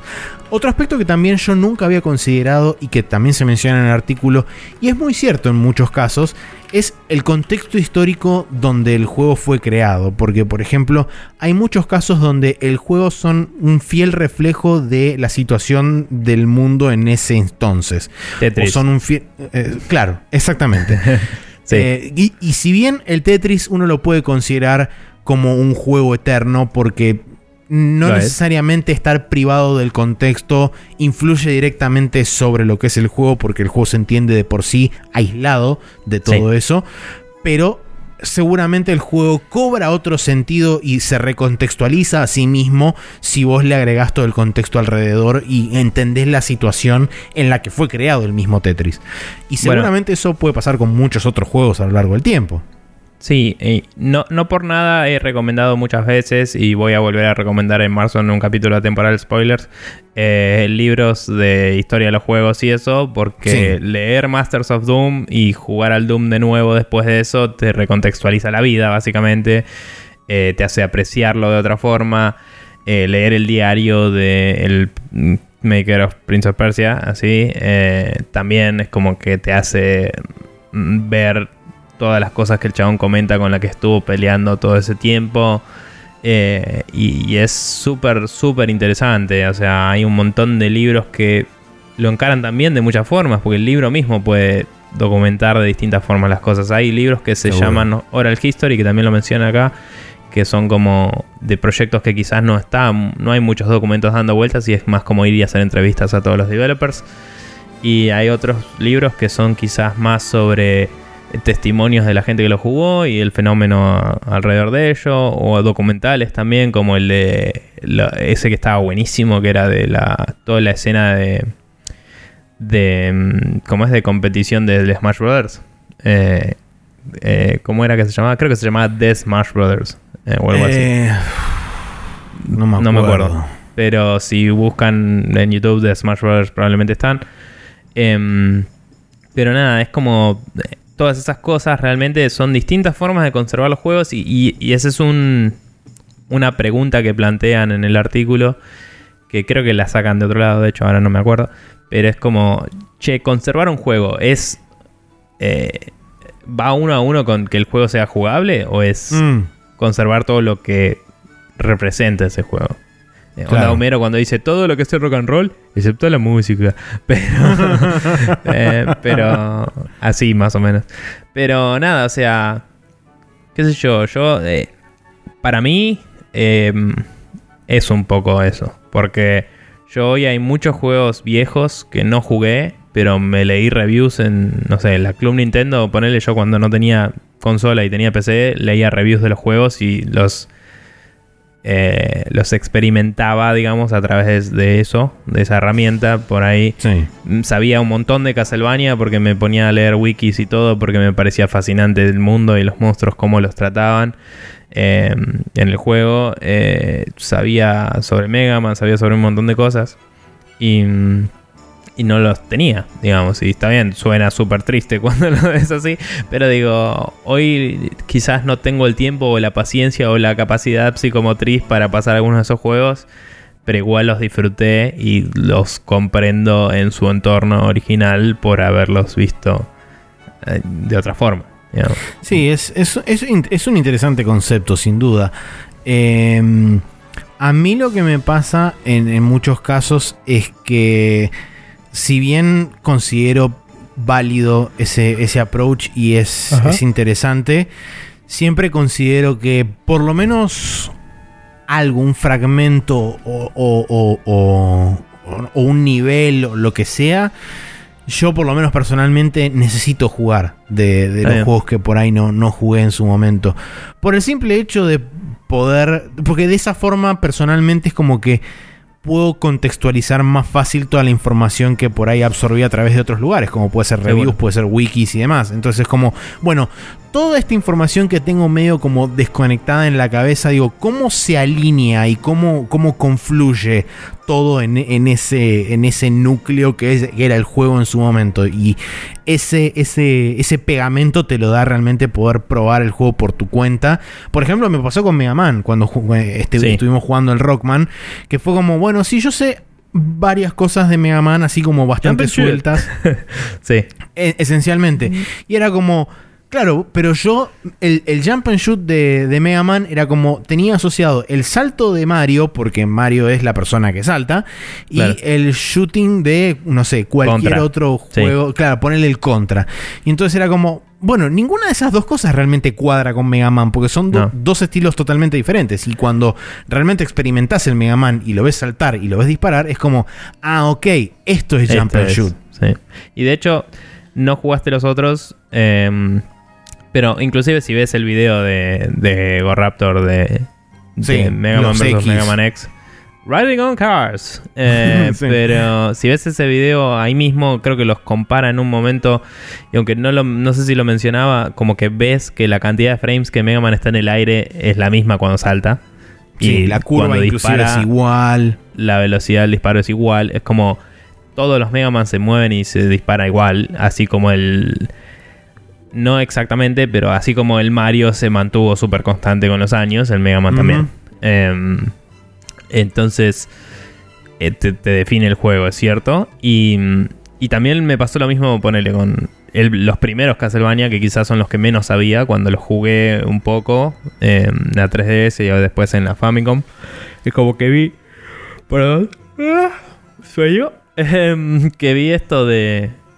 Tenés que eh, comprometerte al salto que haces y no puedes moverte en el aire. Y que el Sí. látigo es un golpe con delay. Entonces es como que también es. em, es una cosa bien vieja escuela que hoy volvió en forma de Dark Souls y compañía. em, pero que viene de ahí y es loco verlo ahí. Em, pero bueno, nada, la realidad es que también, más allá de todo eso, eh, y que entiendo lo que decís de que vos necesites jugar un cacho de juego. Eh, es loco como todo lo demás te arma la idea de un juego también, porque eh, después tenés cosas como el Polybius, que nunca salió, pero todo el mundo está convencido de que lo jugó alguna vez, y hay como toda una cultura alrededor de eso, y es muy loco. Em, y, y leyendas urbanas y cosas así, y eso es como una cuestión de cultura pop barra eh, alternate history eh, y, y leyendas, ¿no? Y es como que se armó Sí, una movida que debe haber cosas así en el cine zarpado, pero no sé si a ese nivel, digamos. Em, Sí. Y nada. Eh, Sí, igual nada, y- o sea, el, artículo, eh, no sé, ¿querés decir algo más? De No, no, ese eh, lado en iba- particular. Iba, a agregar lo, lo último, el último comentario que tenía, pero si querés agregar algo más sobre lo que estábamos hablando recién, dale nomás. Ah, no, nomás quería decir que el artículo por ahí ronda mucho más sobre el tema de, como decía, dar un montón de ejemplos de cosas que murieron. Eh, pero creo que está bueno para donde vamos un poco con la discusión de ir más a lo que dice el título, ¿no? A dónde van los juegos cuando mueren. Porque, sí, eh, o sea, hay formas de obtenerlos, hay formas de experimentarlos y hay formas de recordarlos, digamos. Y, y, eh, son muchísimas. Em, y nada, es interesante esa discusión de por sí, por eso la estamos desviando por ahí, pero quería aclarar que el artículo no es tanto sobre esto porque no fuimos mucho. Eh, Sí. Pero sí, seguí con lo, con lo que decías. Sí, no, bueno, eh, el último punto que en realidad quisiera por ahí retomar un poquitito lo- el final de la pregunta anterior porque lo, lo pasamos así un poquito por arriba, el tema de la piratería como método de conservación y aso- adosado a eso también lo que hablamos un poco en el Rapid Fire con el tema del console modding barra hacking, porque Sí. si bien hoy en día se están haciendo grandes esfuerzos en lo que representa a emulación y demás en PC, Teniendo en cuenta, por ejemplo, los avances que se hicieron en el emulador de Wii U, en el emulador de PlayStation 3 en este último año, el emulador de GameCube, el Dolphin, que no para de crecer nunca jamás en la vida, y se han hecho cosas este, faraónicas. ¿Es el mismo que de Wii U de- o no? ¿Eh? ¿Es el mismo que de Wii U? También, ¿o no? Eh, no, el Dolphin no, el CEMU es el de Wii U. No dije nada, continuemos. Eh, pero en el Dolphin eh, se puede emular GameCube y Wii y se han hecho Sí. avances gigantescos eh, en este último tiempo. Eh, Sí. Lo mismo pasa con el, con el emulador de PlayStation 3, lo mismo pasa con el CEMU. Y, digamos, son, son muy loables todos esos esfuerzos, pero realmente estás también un poco limitado dado que justamente no es el correr el juego 100% en su hardware predestinado, sino que estás haciendo el emulado. Por eso también metí el tema del console modding y el o, o Sí. barra hacking, porque te También permite correr están- el software en su hardware original. También hay muchos proyectos ahora de reproducción, no solo de cartuchos, que eso también está, y que tiene su propia Sí. rama de conservación y todo eso, sino de eh, consolas, digamos. No, no quizás 100% las consolas originales, pero sí hacer consolas Sí. nuevas que saquen en HDMI, señales de video y todo, y que emulen por hardware directamente. Eh, las más conocidas son las em, las NT, que son de la marca que no me sale, Analog. Analog NT. Si buscan Analog NT, em, Analogue NT, em, sin diéresis. Básicamente, esa marca tiene una de, de Famicom o, o NES que sale un huevo porque el cuerpo es de metal y sale carísimo reproducir al pedo. Y otra de Super Nintendo que sale menos de la mitad, lo cual es medio ridículo e imbécil. Em, que ambas eh, usan lo que se llama un FPGA, que es un procesador programable, digamos. O sea, tiene un montón de circuitos redundantes y vos con un lenguaje de programación medio loco le decís, este circuito eh, es este tipo de circuito y este otro es este otro tipo de circuito. Y como que le decís al chip que se configure como otro chip, básicamente. Exacto. Entonces, haciendo eso, eh, emularon por hardware los chips de NES y de Super NES o de Famicom y Super Famicom. Y podés correr en esas dos consolas eh, cartuchos occidentales o orientales. Eh, creo que inclusive de europeos que tenían otras movidas por ser PAL, NTCC, lo que mierda sea. NTCC creo que era. Em, y eso sale directo a 1080 eh, nativo, o sea, no tiene ningún tipo de upscaling o lo que sea, directamente tiene una placa de video que renderiza 1080. y, y eso es una forma de jugar con prácticamente cero input lag algo en HD del año del orto. Y eso es increíble. Y eso, esas son dos movidas que hay ahora, pero también hay unos que estaban haciendo una, una Game Boy. eh, y hay otros que están haciendo otras consolas. Y además hay gente que está modeando esos dos de analog para correr otras consolas contemporáneas. Porque como es un chip programable, la gente lo programa y hace otra cosa. Exacto. Eh, entonces, nada, todo eso es muy, muy interesante y permite directamente agarrar el cartucho viejo y ponerlo en un hardware nuevo y que ande. Y eso también tiene un valor bastante importante. Eh, y bueno, y, el- y- y la lectura y escritura de ROMs, que eso es algo que ya está hace mil, eh, permite también reproducir los cartuchos, que es lo que mencioné medio tangencialmente, pero hay mucho de eso, la verdad. Exacto. Y mm, hay muchas colecciones de ROMs dando vueltas y los flashcards que te permiten jugarlos también. Sí, por eso los esfuerzos de conservación hoy en día son muchos y muy variados, pero de nuevo también depende de dónde, de dónde uno quiera frenar y de- por supuesto dependiendo de la cantidad de recursos con la que uno cuente. En lo que respecta, por ejemplo, a lugares como la Video Game Foundation, no creo, Sí. ¿cómo se llamaba el lugar este? Eh, Video Game History Foundation creo que Eso, Video Game History Foundation, ahí está. Eh. Que bueno, son lugares donde tranquilamente todo el mundo puede cooperar entregando materiales, juegos, código y demás, eh, justamente para estos esfuerzos de conservación.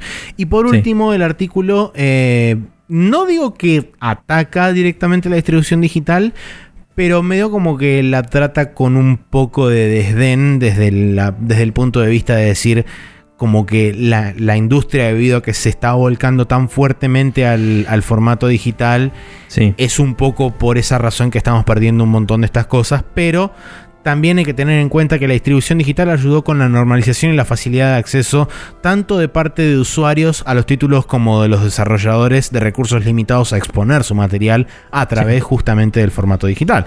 Si no existiera la posibilidad de distribuir digitalmente eh, hoy en día los videojuegos, no contaríamos con cosas como por ejemplo, no sé, Journey, eh, Cuphead, Super Meat Boy eh, y, y tantos otros juegos que Sí. han sido eh, conocidos por la gran mayoría de nosotros como tremendos juegos y Sí. que no existen hoy en día en físico porque es imposible para esa cantidad reducida de personas el gasto que implica crear ediciones físicas y sobre todo eh, movidas logísticas para poder distribuir toda esa cantidad de juegos físicos alrededor del mundo sería eh, insuperable para ellos.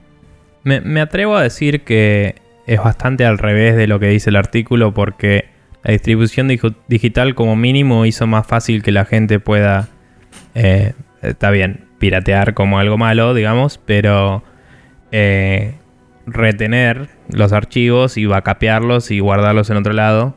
eh, Que sin necesidad de tener un lector de ROMs un- o una lectora que lea los DVDs locos que tenía la, la GameCube o la Wii U que tenía como unos DVDs que tenían un formato Sí, medio raro. La Dreamcast que tenía CDs que se grababan y se leían al revés. Sí, y cosas así. Eh, El la ROM. distribución... ¿Qué qué? El goddamn ROM, como dice Rory. Em, pero nada, la distribución digital obviamente que no es tan fácil quizás hacerlo con una consola, pero... em, o sea, como mínimo puedes sacarle el disco rígido y leer lo- los datos crudos y lo guardaste y algún día lo descubrirás cómo leerlo, ponele. Sí. Pero digo, eh, te facilita cosas que no tenías antes. eh, hace que también, eh, digamos, obviamente no la distribución digital oficial, pero los medios de, de comunicación de Internet, los eh, peer-to-peer y todo eso hace que la, se, se replique muy fácilmente la información. Eh, y se pueda backupear y backupear por todos lados. eh, y estos esta gente que está metida tanto en conservacionismo como en piratear a lo loco, eh, facilita el acceso a cosas que hoy no existen y a abandonware y a cosas así. Em, y, y además está hace más tiempo de lo que parece la distribución digital. Porque el Wolfenstein y el Doom los podías bajar de internet cuando salieron los primeros. Y obviamente era tipo, si eras un universitario, porque nadie más tenía, pero claro. Eh, te, daban gratis la primera parte en un disquete en una revista y te comprabas el resto. O sea, mandándole plata a los chabones, te, te, lo podías bajar, medio loco. Em, pero bueno, es como que para mí facilita más las cosas de las que lo complica. Lo que sí pasa es que se pierden algunas de las otras cosas que decíamos que representan un juego, ¿no? Tipo los cartuchos, los CDs, las cajas, eh, los manuales, etc. Pero ya no hay manuales, ponele, prácticamente. El hecho también me parece que eh, el artículo por ahí no hace un, buen laburo de, de, reflejarlo bien. Creo que la distribución digital inclina un poco la balanza hacia el lado de quién tiene realmente que en realidad siempre tuvo el control, pero se hace mucho más evidente, digamos, del lado de decir quién me provee a mí de la posibilidad de poder decidir en qué momento puedo o puedo, jugar o dejar de jugar un determinado juego. Es que, digamos, así como te facilita hacer backups y todo eso, le facilita el cuádruple a los otros a pagarte los servicios y, te complica quizás acceder a ellos cuando hay factores externos, porque antes era una cuestión de hardware y ahora es una cuestión de software. Es tipo, eh, se me cayó internet, no puedo jugar, se me eh, cagó algo en la máquina, eh, en el sistema operativo, no puedo lanzar el juego. Y es como antes las consolas no tenían sistema operativo, tenían una especie de BIOS y levantaban directamente lo que venía del cartucho. Exacto. Em, no sé, o sea, hay complicaciones por otro lado, pero lo que digo es. Em, así como el otro puede venir y dármelo de baja, eh, yo puedo asegurarme de habérmelo copiado y buscar la forma de acceder a él más adelante. Y, y qué sé yo, o sea, obviamente que no vas a ir y sacarle la copia a cada uno que te lo compró. Pero hay juegos que se sacaron de, de circulación antes de que hubiera distribución digital y no se consiguen, porque hay tres o cuatro y salen infinito. Eh, y hay juegos que sacaron de circulación después de la distribución digital y los conseguís donde quieras. Eh, eso es mi argumento, digamos. O sea, está bien que no me interesa en lo más mínimo, pero el, ET, cuando lo recolearon todo y lo tiraron en un landfill en Nuevo México, eh, no se consiguió por añares. y es como, eso no pasa hoy. Hoy un juego de alguna u otra forma lo conseguís, aunque sea inusable porque no lo puedes lanzar, está. ¿Me entendés? Sí, a eso me refiero. Pero bueno, qué sé yo. Pero sí, bueno, eh, all in all, interesante nota con. Creo que sacamos. Disparadora. Ángulos, ángulos interesantes de, conversación. Mm. Espero que les haya gustado y si tienen comentarios al respecto, ya saben, como siempre, sí, me gustaría, sí. Sí, me gustaría sobre todo, si nos van a comentar al respecto, que nos digan para ustedes qué es lo que define conservar un juego. Digamos, o sea, qué es lo, qué es lo que ustedes querrían que se conserve de un juego, más bien. Eh, imagino que el juego es una de esas cosas. Pero Uno de los factores, sí, por supuesto. Eh, ¿Cuál es la parte que por ahí les parece más importante de todo lo que los rodea? O más eh, interesante para, que se conserve. Sí. Em, o, de qué forma les gustaría que se conserven, etcétera. Em, pero sí, como decía Maxi, los medios de contacto son los que decíamos al principio, sprechonews.gmail.com, en facebook.com barra news o eh, también en Twitter en arroba news, principalmente esos tres. Em, ahí nos pueden escribir sus opiniones sobre esto. Em, vamos a cerrar acá el tema de la semana y vamos a pasar al Special Move donde les recomendaremos cosas eh, acordes.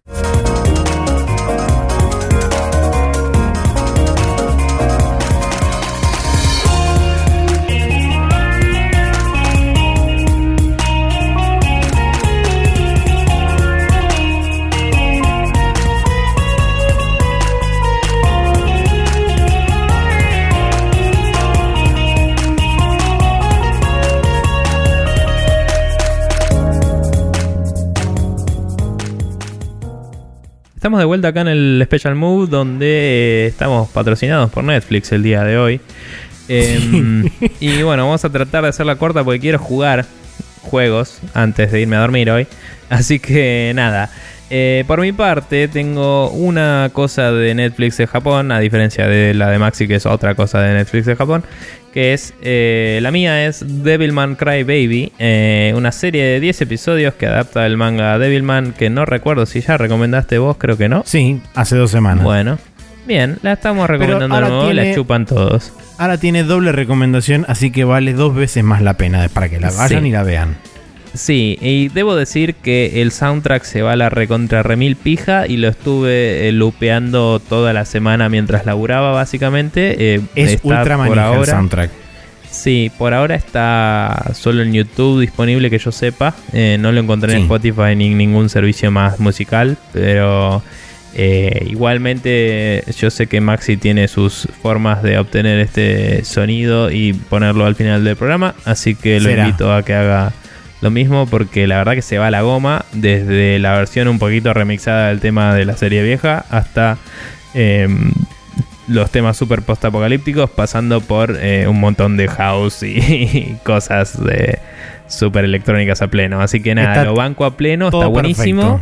Y la serie eh, fue la dosis de sexo, sexo y violencia que necesitaba un domingo antes de ir a laburar y querer cortarme las pelotas. Así que se la recomiendo mucho. Eh, sepan, como creo que había dicho Maxi también, em, que no es apto para menores ni a palos. Así que ténganlo en cuenta. Em, o mayores muy grandes también. Pero bueno, eh, es apto para gente de entre 25 y 40 años, ponele. Eh, pero bueno, nada, Devilman Crybaby, aguante todo y eso. Bueno, mi recomendación viene del lado del Rey de los Monstruos porque Godzilla recibió una adaptación a anime en forma de tres películas de las cuales por el momento solamente está disponible la primera. Eh, creo que las dos subsiguientes van a estar disponibles. Mm, si no es a lo largo de este año, es entre este año y el año siguiente. Entonces sepan que bueno, la película termina en un cliffhanger, pero para que la puedan buscar se llama eh, Godzilla Kaiju Bakse, que en realidad la traducción es Godzilla Planet of Monsters para que se la busquen ahí justamente, el planeta de los monstruos, y la, vean y la puedan disfrutar. Eh, esta la pueden disfrutar en familia, salvo que, bueno, Godzilla prende fuego a un montón de gente. Pero en Netflix también, recordemos. En Netflix, sí, esto es una película de, no, no, es de Netflix, sino que está bancada con platita de Netflix. Netflix. Exacto. Sí. Así es. Em, y ya que estoy, sigo hablando y les digo que si quieren suscribirse a nuestro programa, pueden hacerlo a través de iTunes, donde escribiendo Spreadshot News todo junto y sin espacios y sin acentos, pueden eh, acceder a nuestro contenido en la red de la manzanita. Ustedes le dan clic al botón de suscribirse y todos los martes a las 0.30 horas van a tener en su dispositivo manzanátil de preferencia el podcast de la semana correspondiente. Caso contrario de no poseer un dispositivo manzanátil, pueden copiarse news.com barra podcast, que es el feed de nuestro podcast, en cualquier reproductor de podcast eh, o RCS de su preferencia, en cualquier otro dispositivo que no sea Manzanatil. La tercera opción es archive.org, donde escribiendo también Spreadshot News Podcast, todo junto, pueden acceder justamente al catálogo de nuestro, de nuestro podcast, donde están todos los eh, episodios disponibles, junto con los spoilers, junto con todo lo demás, y pueden escuchar y o descargarse todos los capítulos desde ese mismo lugar. En lo que respecta a la videomagia de esta semana, finalizamos, finalmente, con el Ace Combat 4, donde yo cierro la cortina y se acaba todo en la parte número 12. Y el día viernes retoma Nico las aventuras de San Gideon en el espacio matando robots rusos en la parte número 9 del Vanquish. Perfecto. Eh, bueno, nomás quería preguntarte, eh, porque no lo recuerdo, la película esta de Godzilla Whatever no era mm, medio como toda digital, a pesar de ser anime. No era medio es todo en 3D, sí. ¿Y qué tal eso?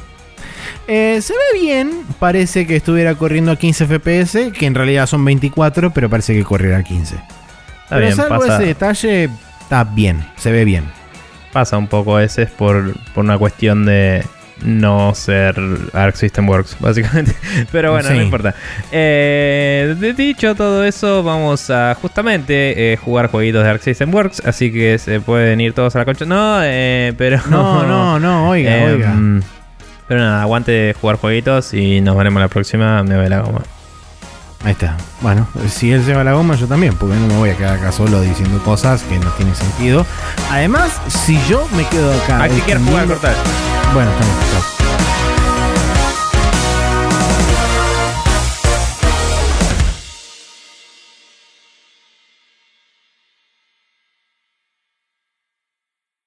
Hola y bienvenidos nuevamente a otro Sobra de Spreadshot News. Hoy les traemos Agraf con Buddy Rio.